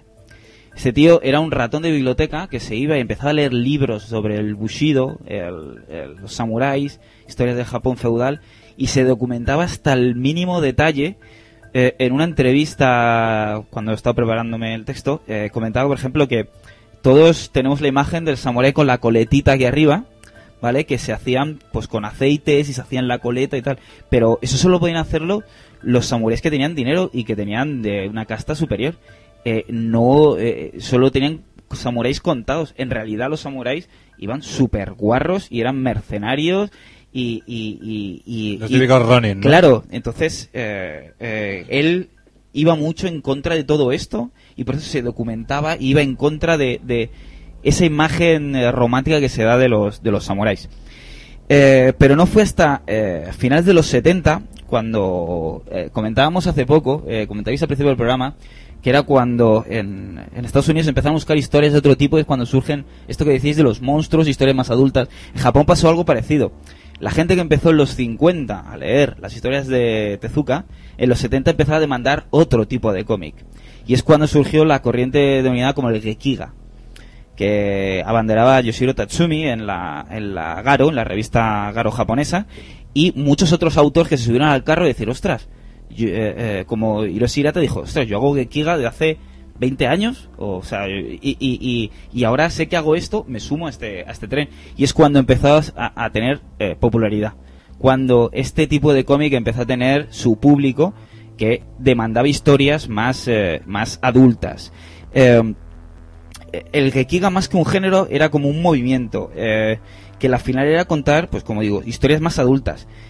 Como decía Hiroshi Hirata, es drama hecho papel. ¿Vale? O sea, no era un estilo ni era un género. Era eh, historias más dramáticas que contaban la realidad del ser humano. Eh, esto, esta corriente le hizo hacerse bastante popular de, de- la noche a la mañana. Y entonces crecer su popularidad hasta el punto de, empezar a, editar con editoriales de las grandes de la época en Japón.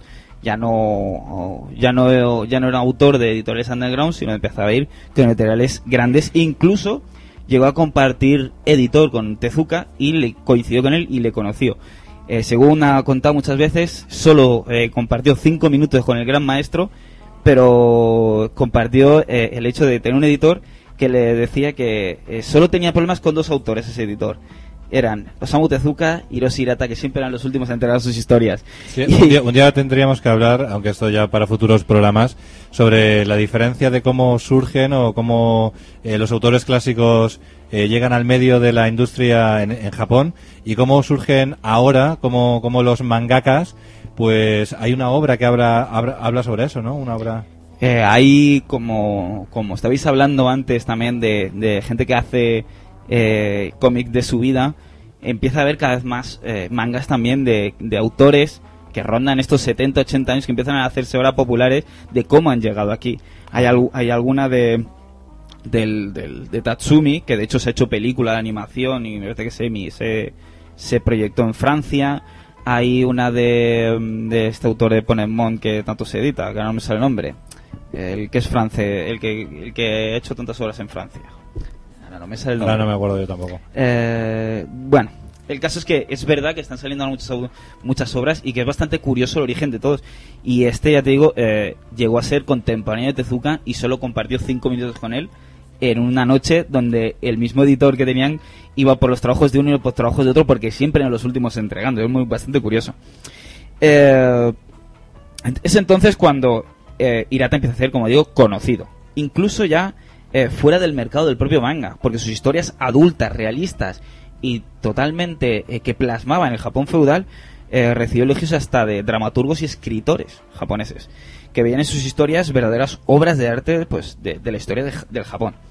Esta época fue su, su época más prolífica y eh, dando lugar a 1977 a comenzar a publicar esta obra, Satsuma Shiden, editada aquí en España por Dolmen, que consta de, de cinco tomos, perdón, pero la que comentaba antes eh, estuvo 10 años para documentarse, ¿vale?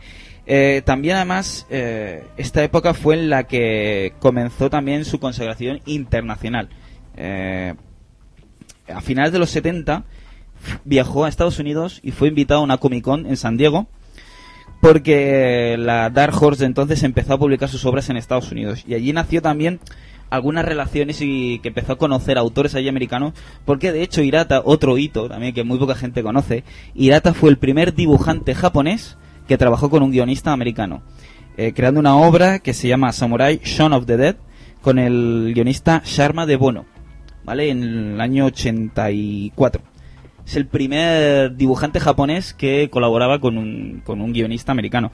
Es donde empezaron a surgir ya las, las eh, colaboraciones entre el, el manga japonés, ¿vale? los autores de manga y los guionistas americanos. Fijaros que denotó luego en los 90 el famoso Amerimanga, es el estilo propio, ¿no? Claro, ya, ya nació en estos años 80 cuando Hirata comenzó a viajar a Estados Unidos porque sus obras Dark Horse se fijó y empezó a editarlas. Y el mismo Ronin de Frank Miller, o sea, Frank Miller ha, ha hecho portadas de re- reediciones de Long Wolf and Cap. Claro. Y, y el mismo Ronin, pues, o sea, tiene una influencia evidente de, No- de no lo esta puedo obra. evitar cada vez que dices un Wolf One Cup recuerdo a Two Girls One Cup es que no lo he dicho antes y lo tengo que decir Clap.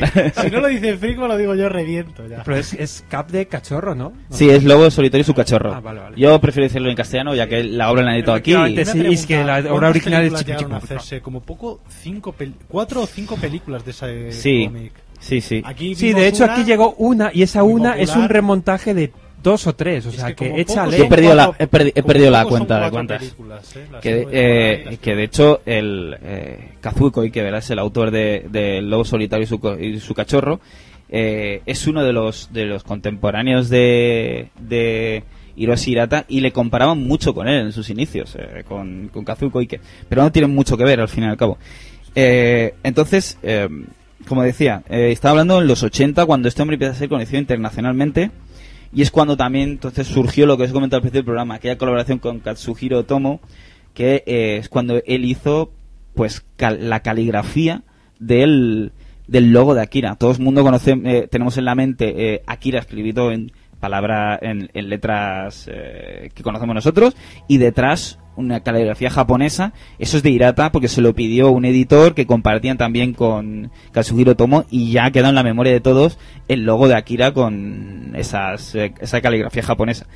Eh, todo esto nos lleva a, a finales de los 80, los 90, donde él internacionalmente se da a conocer, sus obras empiezan a ser editadas en Estados Unidos, en Francia, y eh, ya al final el tío llega a los 70, 80 años de edad que tiene actualmente, y el tío no ha dejado de trabajar, ha seguido publicando en Japón, eh, ha visitado Angoulême dos, dos veces, el año pasado Barcelona, y a pesar de que el hombre está bastante mayor, sigue trabajando, sigue haciendo manga, sigue documentándose y leyendo, porque su afán de conocer eh, todos los detalles del Japón feudal no para y sigue creando, es que es una bestia, Eh, hay que verle en, en, en, en faena, en Japón, en Japón iba a decir, en Barcelona hizo una masterclass dibujando con su pincel y es para verlo, es un, es un crack este tío.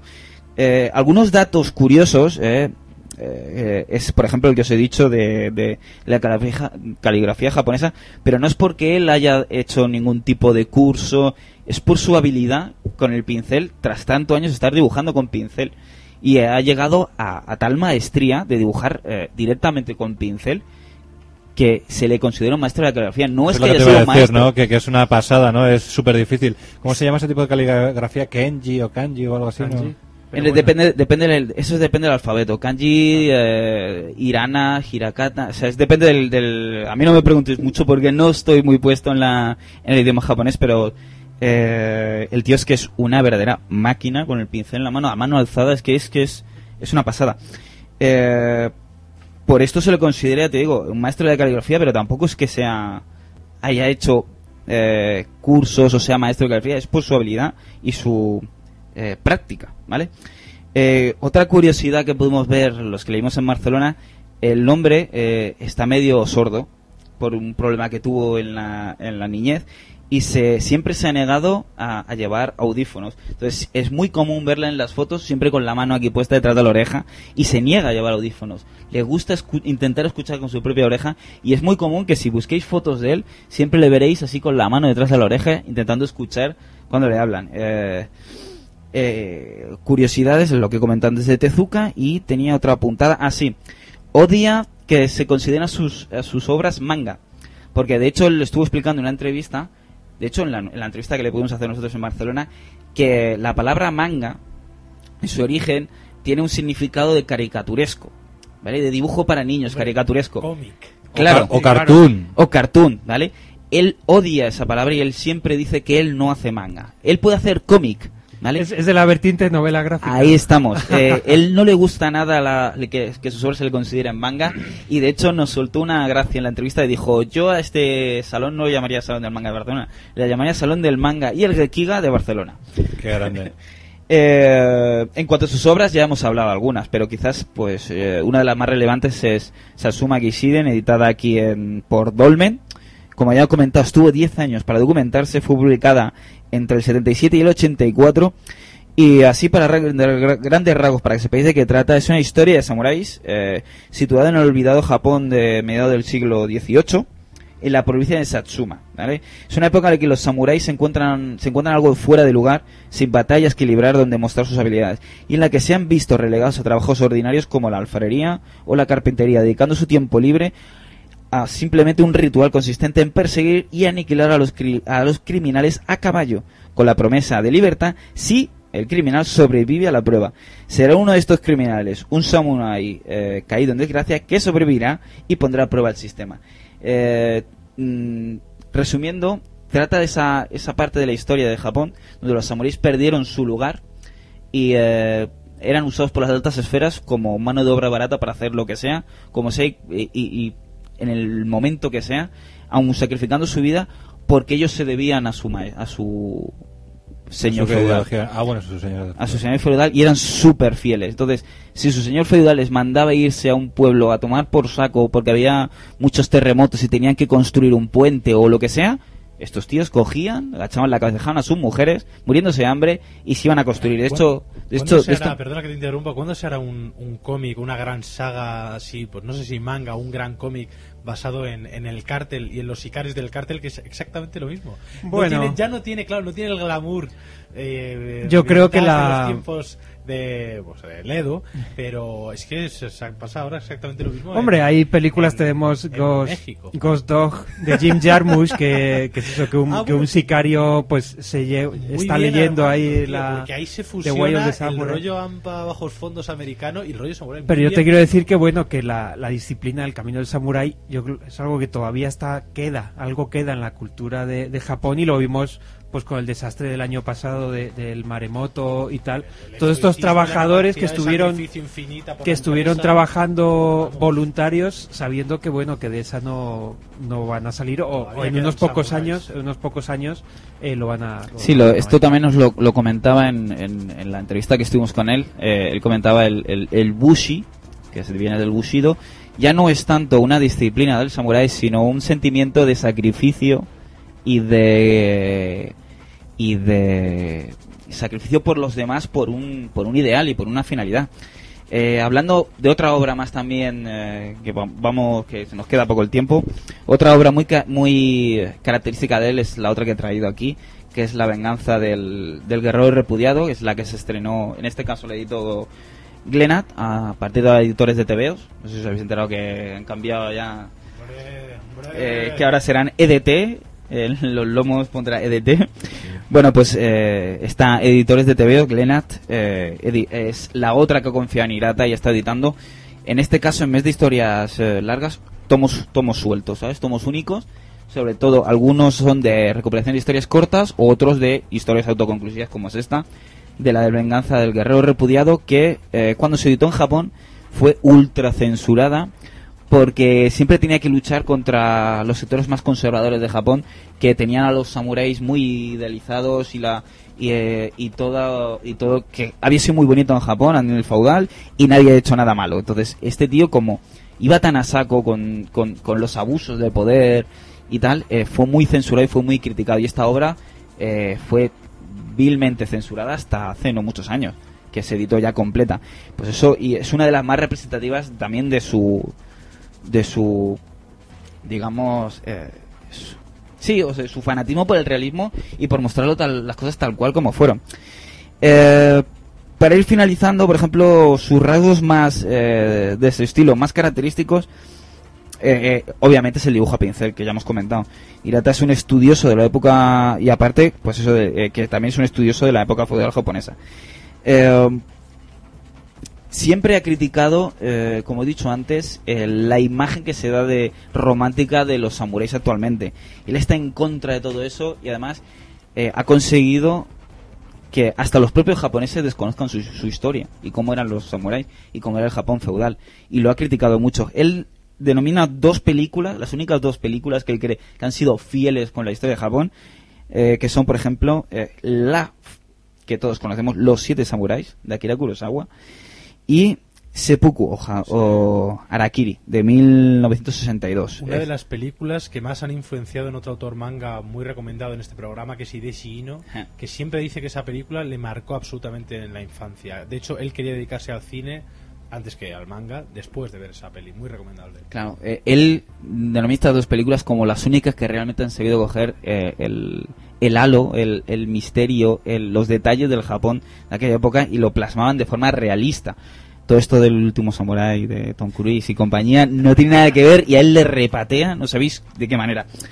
Y bueno, para finalizar de alguna manera, pues comentaros las obras que se han editado en España, aparte de esta Suma Gishiden, que ha editado Dolmen, tenemos eh, La venganza del guerrero repudiado, y tenemos otras como La, La rebelión del emblema, eh, Héroes Anónimos, Orgullo de Samurai, que creo que fue la primera, Promesas rotas y Relatos insólitos de samuráis. Algunas, como os digo, son historias, eh, compendios de historias cortas sobre el Japón feudal y otras historias, historias totalmente autoconclusivas de un solo tomo. Eh, para finalizar, esto es lo único que se editado en España, tiene un mogollón de obras este tío, pero en el programa nuestro, en Radio Ramen, hemos podido entrevistar a finales del año pasado tanto a Vicente de Dolmen como a Félix Sabate de Glenat y ambos nos han dicho que ha vendido bastante bien Hirata, es un tío que curiosamente ha funcionado muy bien aunque se aleja totalmente de lo que es el manga comercial y piensa seguir apostando por él. No nos consiguieron no conseguimos sacarles títulos, pero estoy seguro de que seguiremos viendo más obras de Hirata en este 2012.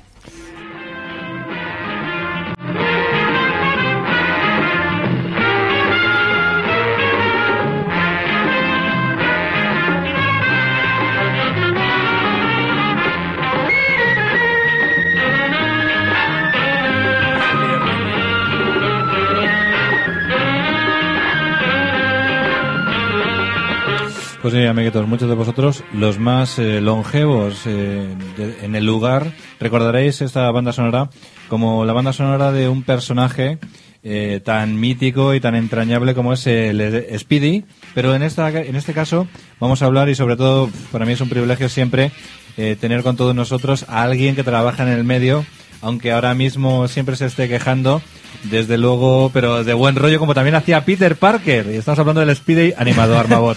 Pues sí, pues sí, es, la cosa está fatal. Ahí ya lo dije al principio del programa, así que no, no lo volveré a repetir. Sí, ya lo he dicho. Eh, pero no vamos a hablar de Speedy González, vamos a hablar de Spidey, de Sí, sí. el- eh, ¿cómo es el Tu amisto- ami- tu amistoso vecino Spiderman? Tu amigo y ¿no? vecino Eso, Spiderman. ahí, ahí. Pues bien, bueno, aunque vamos a mencionar también alguna otra que, que otra encarnación, vamos a hablar de, de las series animadas de Spider-Man a raíz de una que, que se ha estrenado recientemente, que es pues la última encarnación. Spider-Man... Ultimate Spider-Man. La, la Ultimate última que es Ultimate. Claro, la definitiva, ya de aquí ya no vamos a hacer más. La, la- ya, ya no va a haber, efectivamente, se acabó la tele.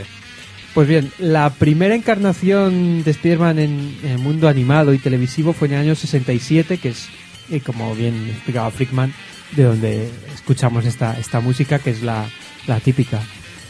Eh, pues una serie que tuvo varias temporadas, tuvo tres temporadas.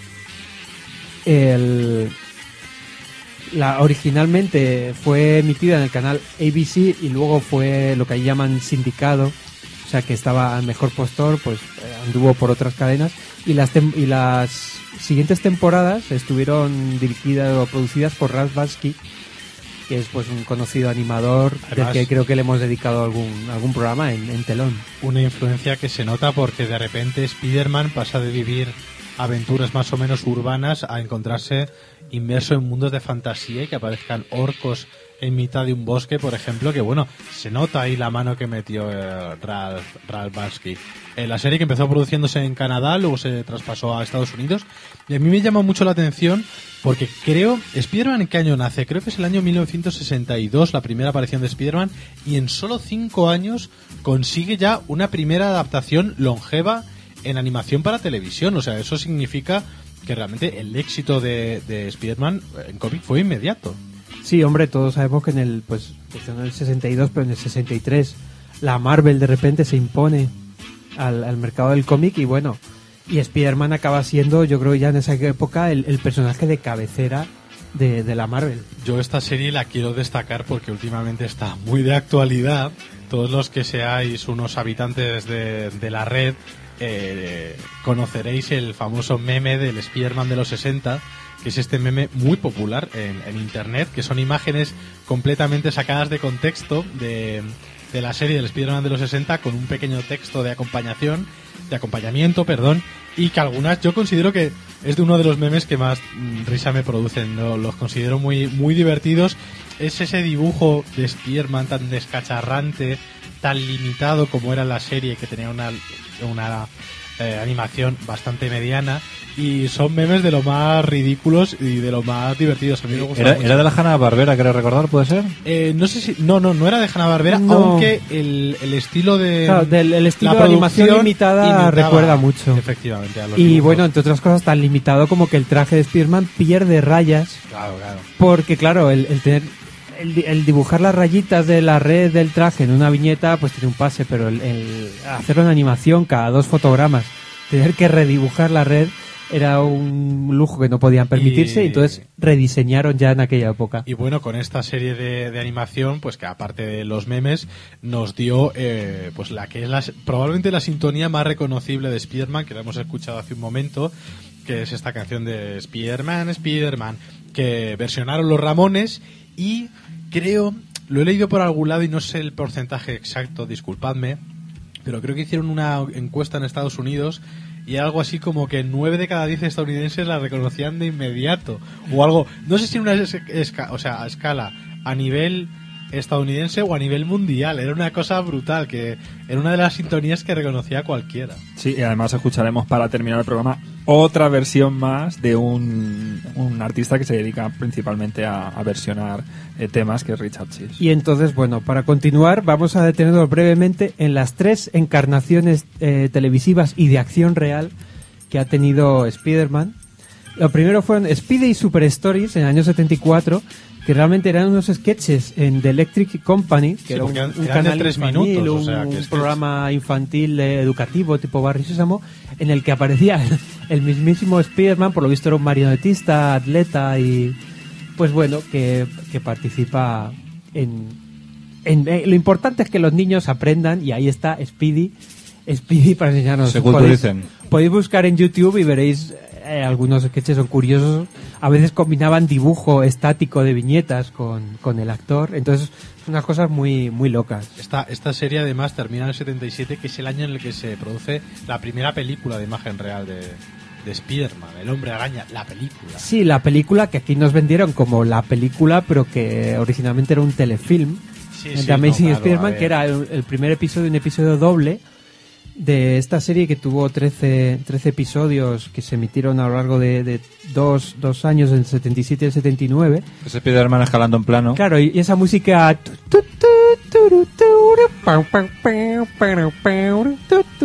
que bueno, tanto disfrutamos aquí los de Madrid, pues cuando lo emitieron en Telemadrid, y supongo que por el resto de las autonómicas ha tenido pases regulares. Ah, hubo una segunda película que llegó y que, que debe ser el, el final de la serie que también terminó con pues La con de- un episodio doble. La del desafío del dragón Es que en- yo creo que en España se comercializó una que era Spider-Man 2 del 78 y en el 79 El desafío del dragón, que creo Claro, que es la eso- que, con la que es. concluye la, esta serie de imagen real. Eso es, pues bueno, imagino que es una serie que, que debió costar un dinero para, para su época y que debió tener un recibimiento que no justificaba el seguir produciendo episodios.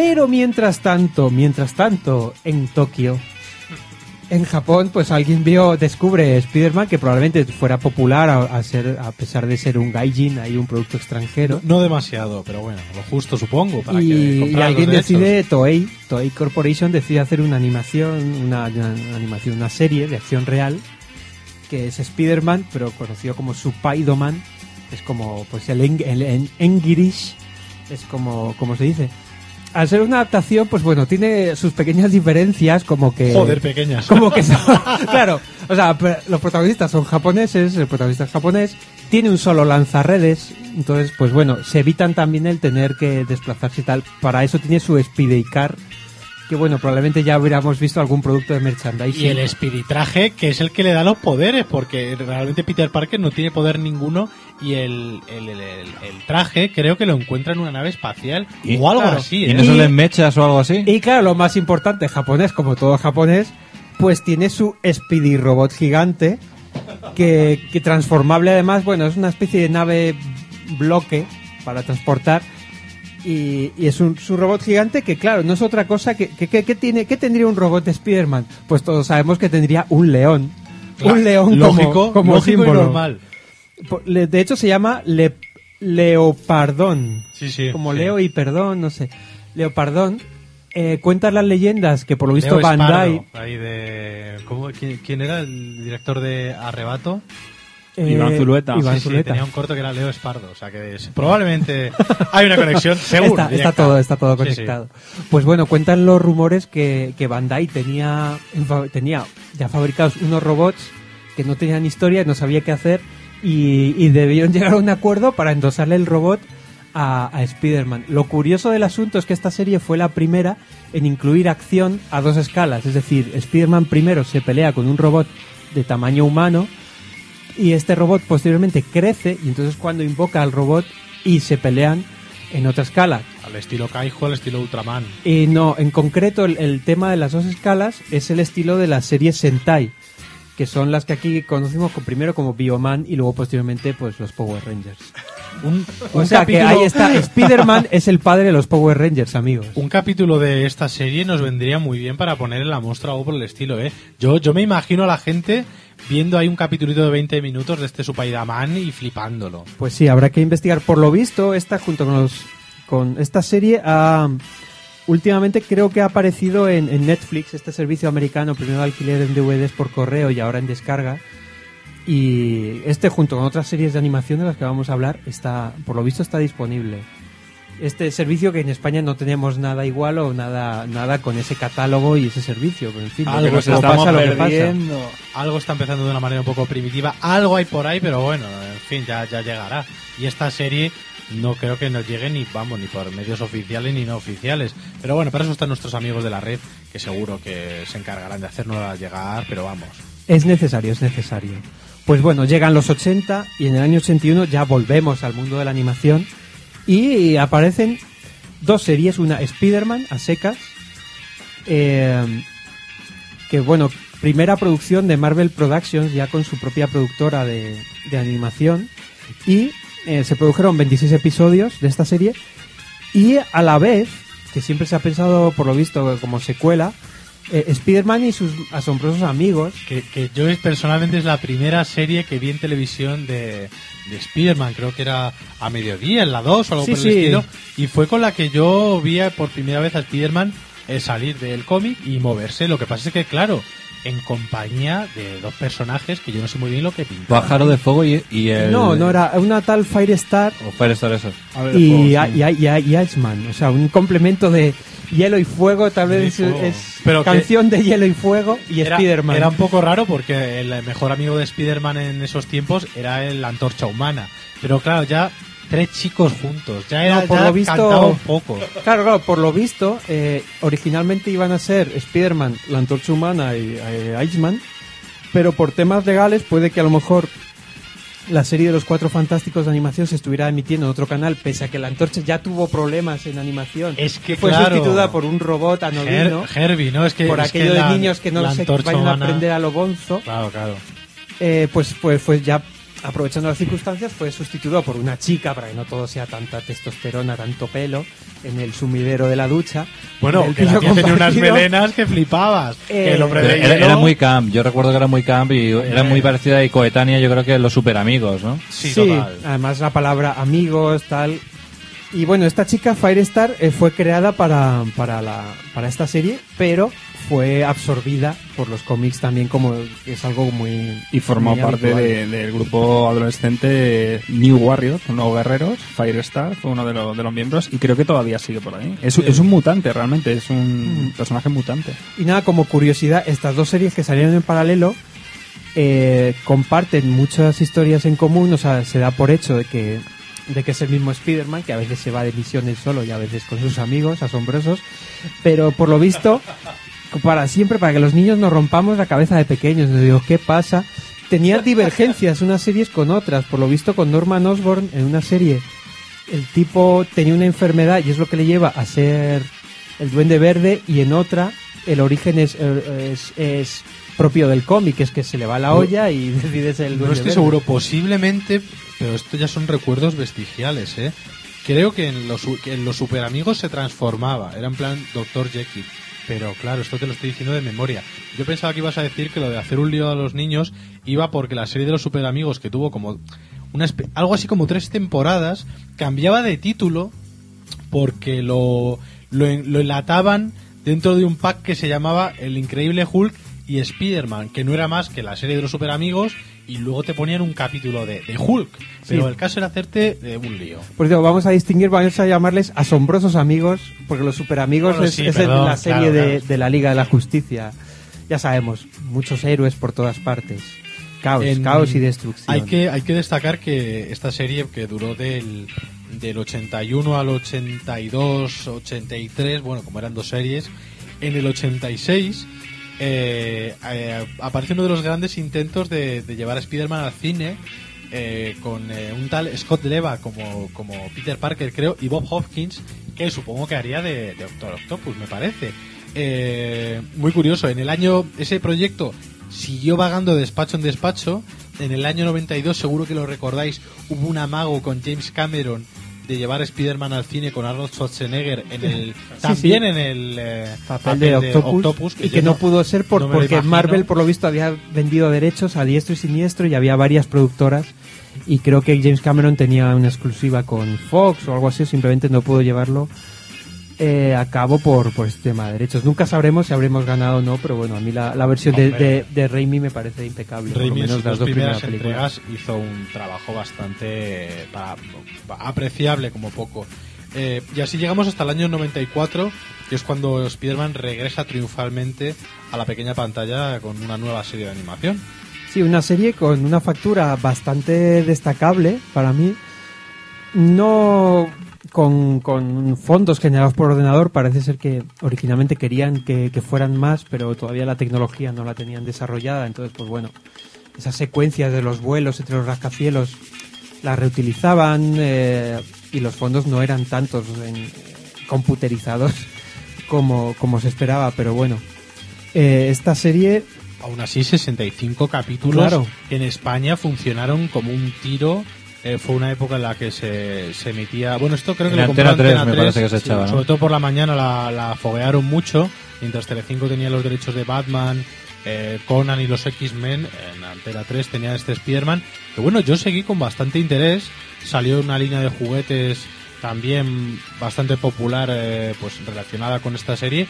Y bueno, una serie que los fans podrán decir misa, pero bueno, en general yo creo que gustó, gustó bastante. Sí, yo creo que esta- estaba muy bien. Además, yo creo que eh, aprovechaba un poco el estilo de y el éxito de la serie de Batman. No era tan estilizada y tan elegante, era más aventura por aventura, pero era bastante fiel al personaje y le daba un cierto lavado de, de cara para que la gente de la época que era receptora del producto le, le gustara, ¿no? Sí, yo lo, lo respeto, pero no, no me apasionaba porque la verdad es que prefiero la- la- las producciones de, de los 90, de, bueno, de los 90 de la actualidad, de, de DC Warner, estilizadas con una animación mucho más destacable.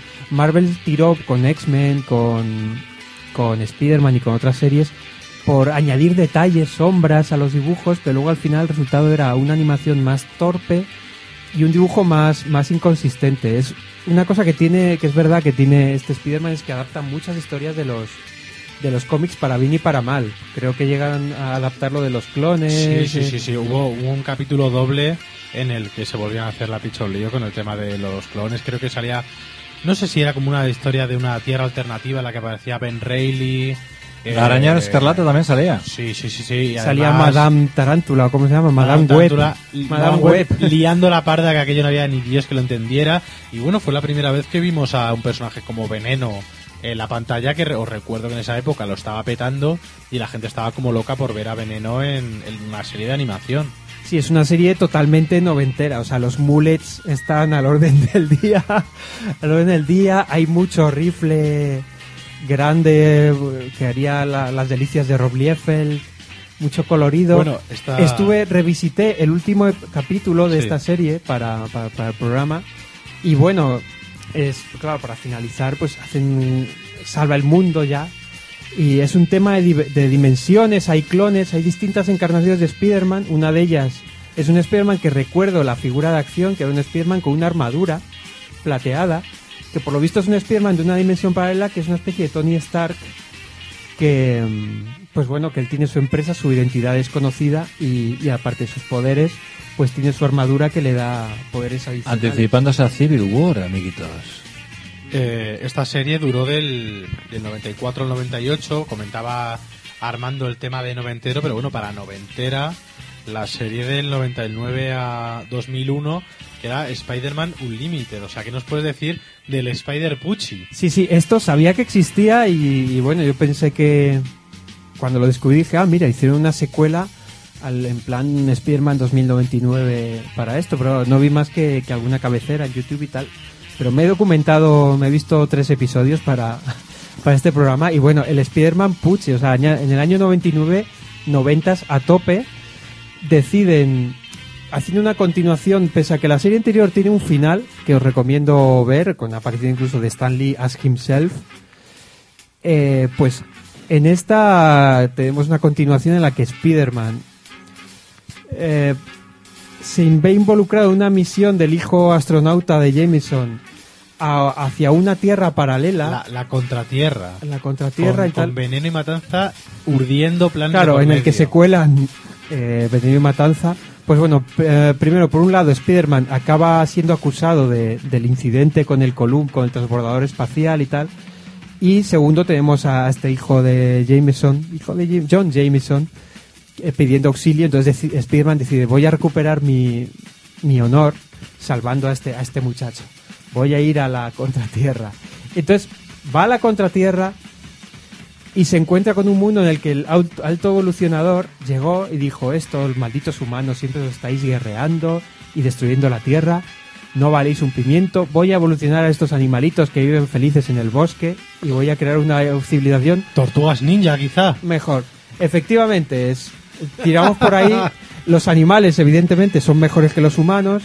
Los humanos acabamos donde lo merecemos, que es en las clases más bajas de, de la ciudad. Esto, la ciudad se divide como en, como en Juez Dredd.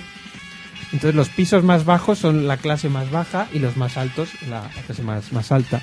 Aparte de esto tenemos un avance tecnológico que te puede dar, hacer pensar que la, que la serie es futurista y con, con animalicos a tope y revoluciones. Animalicos, pistolas gigantes, todo multicolor.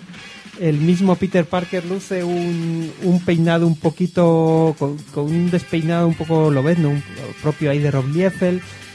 Eh, para irse a esta misión, eh, Red Richards le ha fabricado un traje con muchas reminiscencias de, de este estupendo Spider-Man 2099 de Peter Parker, digo Peter Parker, Peter, Peter David, David. y Rick Leonardi. Eh, pero no, esta serie no, esto es puro 90 turbio, eh, puro descontrol, hay una revolución, una resistencia y es una serie que fue cancelada. Me vi el último episodio a ver si llega alguna conclusión y la conclusión es que morimos todos.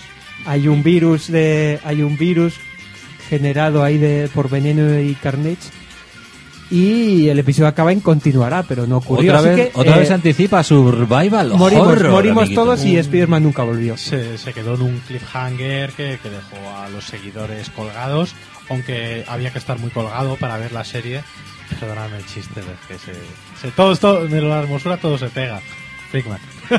Pero bueno, bueno, ha quedado, ha quedado. Ha quedado ese. Yo siempre he pensado ese que los. Que los chistes malos de Frickman no son otra cosa que un homenaje a los chistes malos que popularizaba Peter Parker, que es el rey de los chistes malos. El cabeza de red, que tenía unos grandes chistes malos. Pero bueno, tengo que decir que en esta época, eh, finales de los 90, año 2000 justo, es cuando aparecen dos cortometrajes españoles, porque antes estaba hablando Armando de las eh, de las adaptaciones en imagen real eh, para la televisión de Spider-Man. ¿Cómo, ¿Cómo vamos a mencionar estas series y no vamos a mencionar dos cortos íberos que adaptaban historias, el concretamente adaptan el origen de Peter Parker y luego una historia en la que estaban eh, entrelazados pues eh, personajes como el camaleón o veneno, eh, producida por el grupo Trauma de Barcelona. ¿Y quiénes son esta gente del grupo Trauma? Pues no son otra cosa que Chema Ponce, que escribe y dirige, y Nacho Fiol, que son compañeros de radio nuestros de la, de la hora de Big Rains. O sea que yo recomiendo desde aquí a todos aquellos que, que no conozcáis esos dos cortometrajes que os acerquéis a internet, que los podéis ver. Y bueno, cortos 100% amateur, pero con mucho cariño hacia el personaje, un poquito tienen un puntito risible, muy autoconsciente, porque son cortos ahí bastante freak. Claro, viniendo de quien vienen, pues no podemos esperar nada que no sea eso. Y, y bueno, pues para los más completistas, que sepáis que eh, incluso eh, pues hay una aparición estelar de, de Cels Piñol. O sea que para qué, para qué queremos más que, que estas adaptaciones que se adelantaron a- al Spider-Man de Sam Raimi de- del 2002. Seguro, seguro que le inspiraron, seguro que este material le llegó a San Raimi y dijo, es, es el momento, es el momento de hacer una película. Pues bueno, ya en el siglo XXI y con la fuerza que, que nos dio el, el, el Spider-Man de Sam Raimi, Sony decide hacer una, una serie de animación de Spider-Man, pero ya en el siglo XXI ya dice, no, anima, queremos animación por ordenador pero dentro de eso, por fortuna, decidieron hacerlo bien y querían darle un aspecto de cómic. Y al final se- esto se recayó pasaron un poco de lo sobre, que quedó, ¿eh? sobre el estudio Mainframe, que fue un estudio bastante canadiense, bastante pionero en, en este tipo de animación de ordenador televisivo, que nos trajo series como Reboot, una de las primeras series de animación por ordenador. ¿eh? Mítica. ¿Dónde la vimos? Un en Telemadrid, creo. Sí, sí, de sí. Madrid, las autonómicas. o el Transformers Beast Wars, que es un, no, no les puedo respetar demasiado por ello, pero luego también, pues bueno, un Starship Troopers animado que no he visto, pero por lo visto en su momento, debe haber envejecido bastante, no pero en su mal, momento creo que se tenía mucho, mucho respeto y estuvo premiada. Pero pues oye, bueno, esta, esta serie muy mala, ¿eh? Sí, pues a mí me recuerdo, gusta. Yo recuerdo de verla alguna vez esta que te levantas por la mañana a las 2 de la tarde, un sábado de resaca. Bueno, a las 2. Lo emitían antes, quizá era a las 11 de la mañana. Y recuerdo de verlo, aparte de que todo el universo cambia, todos los, los secundarios son también muy puchis porque todos llevan piercings, todos llevan cosas como muy modernas. Los enemigos están son todos extraños y la imagen en sí a mí me pareció, a mí no me gustó nada, ¿eh? Todo como muy mm, súper simple, sin textura ninguna. A mí no me convenció de esa serie, ¿eh? Mucho Pues- mejor de la que vas a hablar ahora. Pues no, no, yo es que quiero hablar de, de Spider-Man, de New Animated Series, que es esta de 2003 de la que estábamos hablando, que es muy gracioso esto de ponerle New, new a un producto que claro, que se va a quedar con la palabra nuevo y ya tiene nueve años de, de antigüedad. Pues bueno, a mí sí que me, me gusta, me gustó el, el- el aspecto de cómic que le dieron, el Toon Shade. Eh, los personajes sí que están un poco muertos porque la animación por ordenador no, no funciona tan bien como el dibujo animado. Siempre prefería el, el dibujo animado. Pero sí que los vuelos de, de Spider-Man moviéndose por la ciudad, columpiándose, están muy bien. La realización, aunque tiene algún momento de me vuelvo loco porque puedo mover la cámara y en dibujos animados no, también está bastante bien. Y una cosa que está muy bien es que la serie tuvo una temporada y cerró.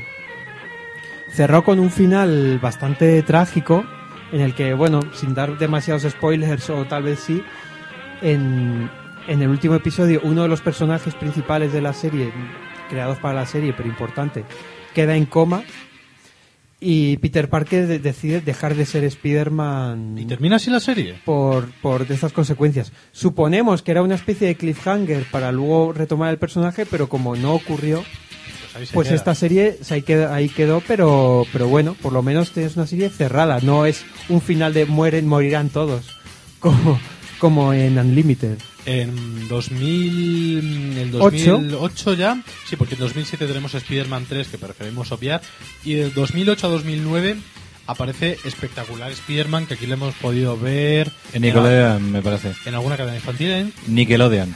¿Sí en Nickelodeon Sí. o en...? En Nickelodeon y creo que en Boeing también. Como Sí, entre los cinco, sí. creo que sí, pues yo Nickelodeon no, no Sí, un canal de pago, efectivamente. Y bueno, una serie que yo creo que a Arma y a mí nos ha gustado mucho. A mí por lo menos me ha encantado muchísimo y me ha dado mucha pena saber que creo que solo ha tenido una o dos temporadas. Creo que han sido 26 capitulillos miserables. Sí, dos. Nada más. Y bueno, merecía muchísimo más éxito. Dos temporadas de. De, De 13 episodios cada de una. 13 episodios cada una, en el que el, el mayor peso recae, la verdad, que en su diseñador, un tal Sin Chicks Galloway, que es un tipo que no ha hecho muchos cómics, sí que tiene un cómic en- de Teen Titans en Wednesday Comics, y en internet se ha hecho bastante popular porque su estilo mezcla Occidente y Oriente y el manga. Fue diseñador de personajes en las películas animadas de Hellboy.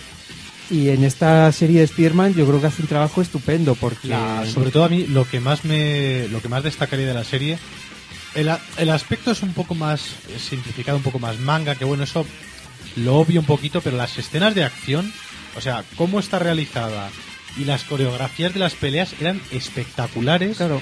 y, y luego aparte el guion estaba muy muy bien hilado porque veías como personajes secundarios al final se iban convirtiendo en los enemigos clásicos de Spider-Man poco a poco. Estaba todo muy bien entrelazado. Estaba Osborn como cerebro detrás de toda la organización criminal. Bueno, creo que también salía Tombstone, no recuerdo muy bien.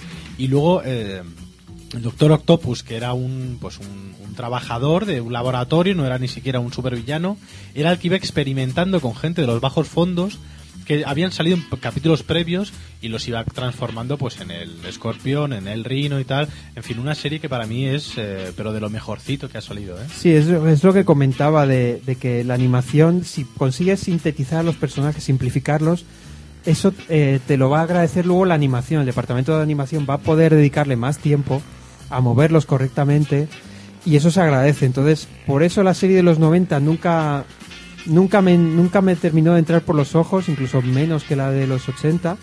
Y este espectáculo de Spider-Man me, me funciona muy, muy bien. Una cosa curiosa es que para diferenciarse de su serie anterior, de la, serie animada New Animated, Animated Series, que por cierto eh, tenía a Brian Michael Bendis como desarrollador, pues bueno, esta serie anterior, eh, los lanzarredes de, de Spider-Man eran orgánicos, eh, Kingpin es negro, como en la película de la de Daredevil, que también era de Sony. Entonces, esa serie anterior tiraba mucho de, de las versiones, aunque tenía su propia encarnación, de las versiones fílmicas recientes. Este espectáculo de Spider-Man, por romper con la serie anterior, volvemos a los lanzarredes eh, mecánicos y, y con todo lo que ello conlleva. Una canción que molaba bastante también. y la, sintonía canción molaba, ¿eh? con, con muchas reminiscencias de Spectacular Spider-Man, Molaba. Spider-Man, Yo- yo en mi con casa, reminiscencias de la original del- de los con- años con 60. pelos en los huevos, yo la cantaba en pijama esa canción. Una hombre, animación en plan Ben 10, qué ¿no? Muy en esa Sí, estilo. muy, muy estilizado. Pero, eh, pues bueno, fue cancelada. Supone que no, que los ratings, las calificaciones en la segunda temporada bajaron un poco. Pero cuentan las malas lenguas, y es verdad que es, que es considerable, que esta serie se canceló unos pocos días después de que Disney comprara a Marvel. Y, Chan, chan, chan, chan. y claro, unos días más tarde es cuando se anuncia la serie de, de la que vamos a hablar, que es Ultimate Spider-Man. De la que solo creemos, bueno, yo solo he visto el primer capítulo, no sé si habrá salido ya el segundo, y que yo creo que eh, es la jugada maestra para, para cerrar el, el universo fílmico de, de Marvel en la actualidad y darle coherencia con, con las películas que se, que se han ido estrenando en los últimos años, yo creo. Sí, es el- la premisa de la serie es igual que en la serie anterior eh, no nos vuelven a contar el, el origen de Spider-Man, lo cual es, es de agradecer porque ya ya solamente con las series animadas ya sabéis que van un montón más las películas, pese a que creo que la película del próximo verano, nos va- según los trailers, nos van a volver a contar el origen de Spider-Man, lo cual no sé si es una jugada muy inteligente, aunque necesaria porque Spider-Man, digo, Spider-Man, Sam Raimi se piró. Pues bueno, lo que se nos cuenta de distinto en esta encarnación es que Spider-Man es un, es un superhéroe primerizo y capta la atención de Shield. Y entonces tenemos a un Nick Furia que lo adopta para entrenarlo como superhéroe para que lo haga correctamente. Entonces, bueno, ya existe Shield, existen otros héroes como, como los New. ¿Cómo son? Los New Warriors. Vamos, tenemos a un. Tienen otro nombre, pero está Nova. Está, hay un joven puño de hierro y otros superhéroes que los. Los Vengadores, los evidentemente. Se habla de los Vengadores que no, no aparecen, no terminan de aparecer. Y, y bueno, bastante bien. Eh, para esta serie sí que se ha, se ha contratado a, a Man of Man. Action, que son, que son los los, creadores de creadores, Ben 10. son los creadores de Ben 10 y de Generation Rex, que realmente es un grupo que un grupo de artistas que reúnen a Steven T. Seagal, no confundir con Steven Seagal, Joe Kelly, Joe Casey y un tal Duncan Rouleau. Bueno, los dos primeros guionistas ya fogueados en, en Marvel y en DC, en un Mm. montón de series. Y aparte tenemos. Y aparte tenemos a gente como Brian Bendis o Paul Dini, que realmente Paul Dini se ha, se ha hecho su carrera en, en DC Warner. Entonces, sorprende verles por estos lares. Supongo que, que le habrán hecho una oferta económica suficientemente grande. La animación, la verdad es que es muy buena.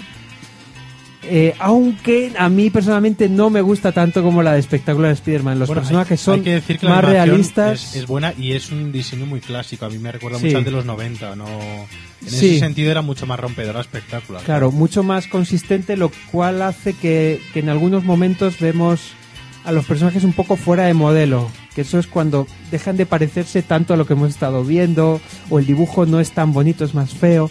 Aún así tiene momentos chulos en los que podemos ver onomatopeyas en, dentro de la acción, o Spider-Man rompiendo la, cuarta pared hablando con el espectador, o incluso un Spider-Man super deforme, el cabezón, muy heredero de la serie de animación de Teen Titans. Y, y bueno, yo creo que a mí personalmente me, da rabia que, esta serie se haya hecho bajo las cenizas de la anterior. Pero no es cuestión de. No le voy a que restar méritos por ello.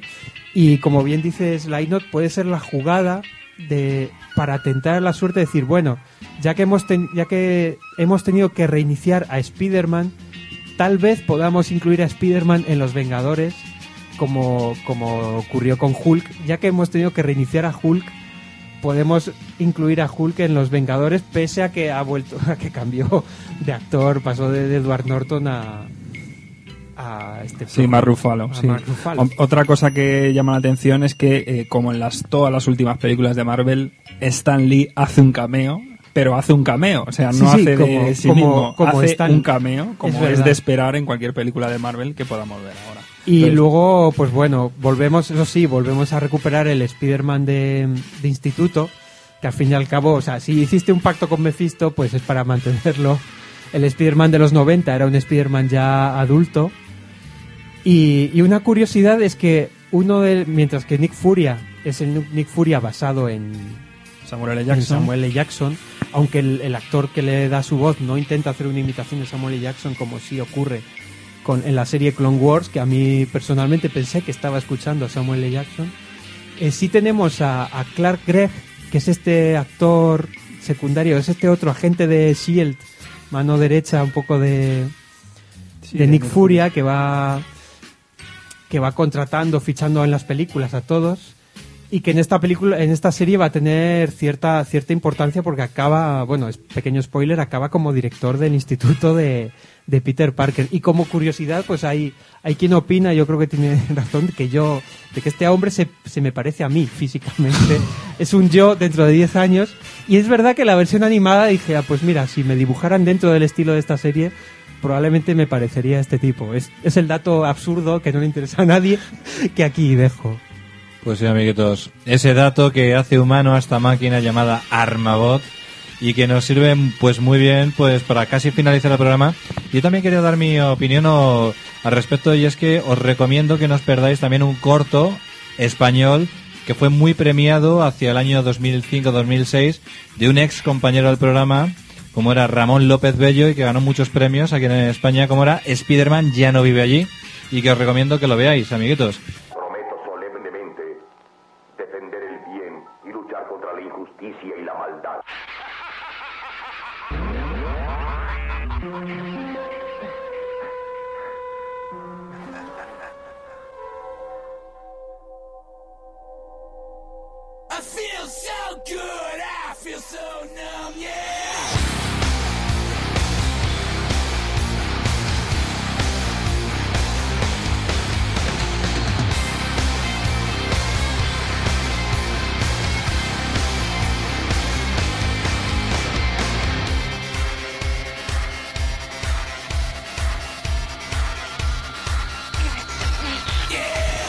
Pues nada, amiguitos, nos despedimos. Me lo he pasado muy bien recordando de nuevo estos programas eh, que tuvimos durante toda esta temporada. Ha sido tremenda.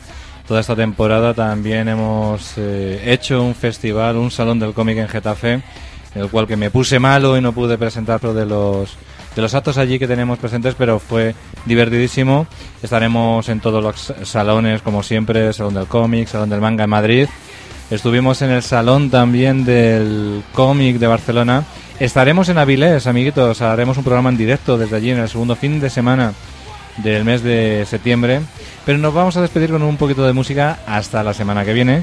De acuerdo, os recordamos que tendremos una selección con lo mejor de la, de la sección dedicada a la música, a la mejor música underground como es ruido, con nuestro taxista favorito Travis, nuestro fichaje estelar para este año Morcestus y también la presencia eh, también esporádica de vez en cuando, cuando han podido pasarse por el taxi de nuestro taxista favorito Travis, eh, nuestros compañeros Rizos de Vano Lainot y el grandísimo Barsen Sánchez con esa sección de psicofonías. Así que nos vamos a, de- despedir con este tema que nos recomienda nuestro compañero J. Lainot, Titan Bone the Drug. Es un tema del proyecto Drug de Geoff Barrow, de Portishead y Ben Salisbury, es un homenaje a Megacity 4, la ciudad del juez Dredd. Ha elegido este tema nuestro compañero JL por el inminente estreno de la nueva película del personaje.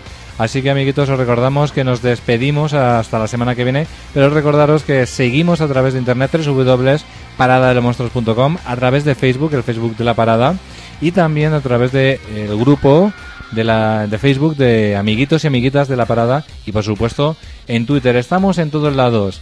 Así que ha sido un placer amiguitos. Os dejamos con un poquito de música.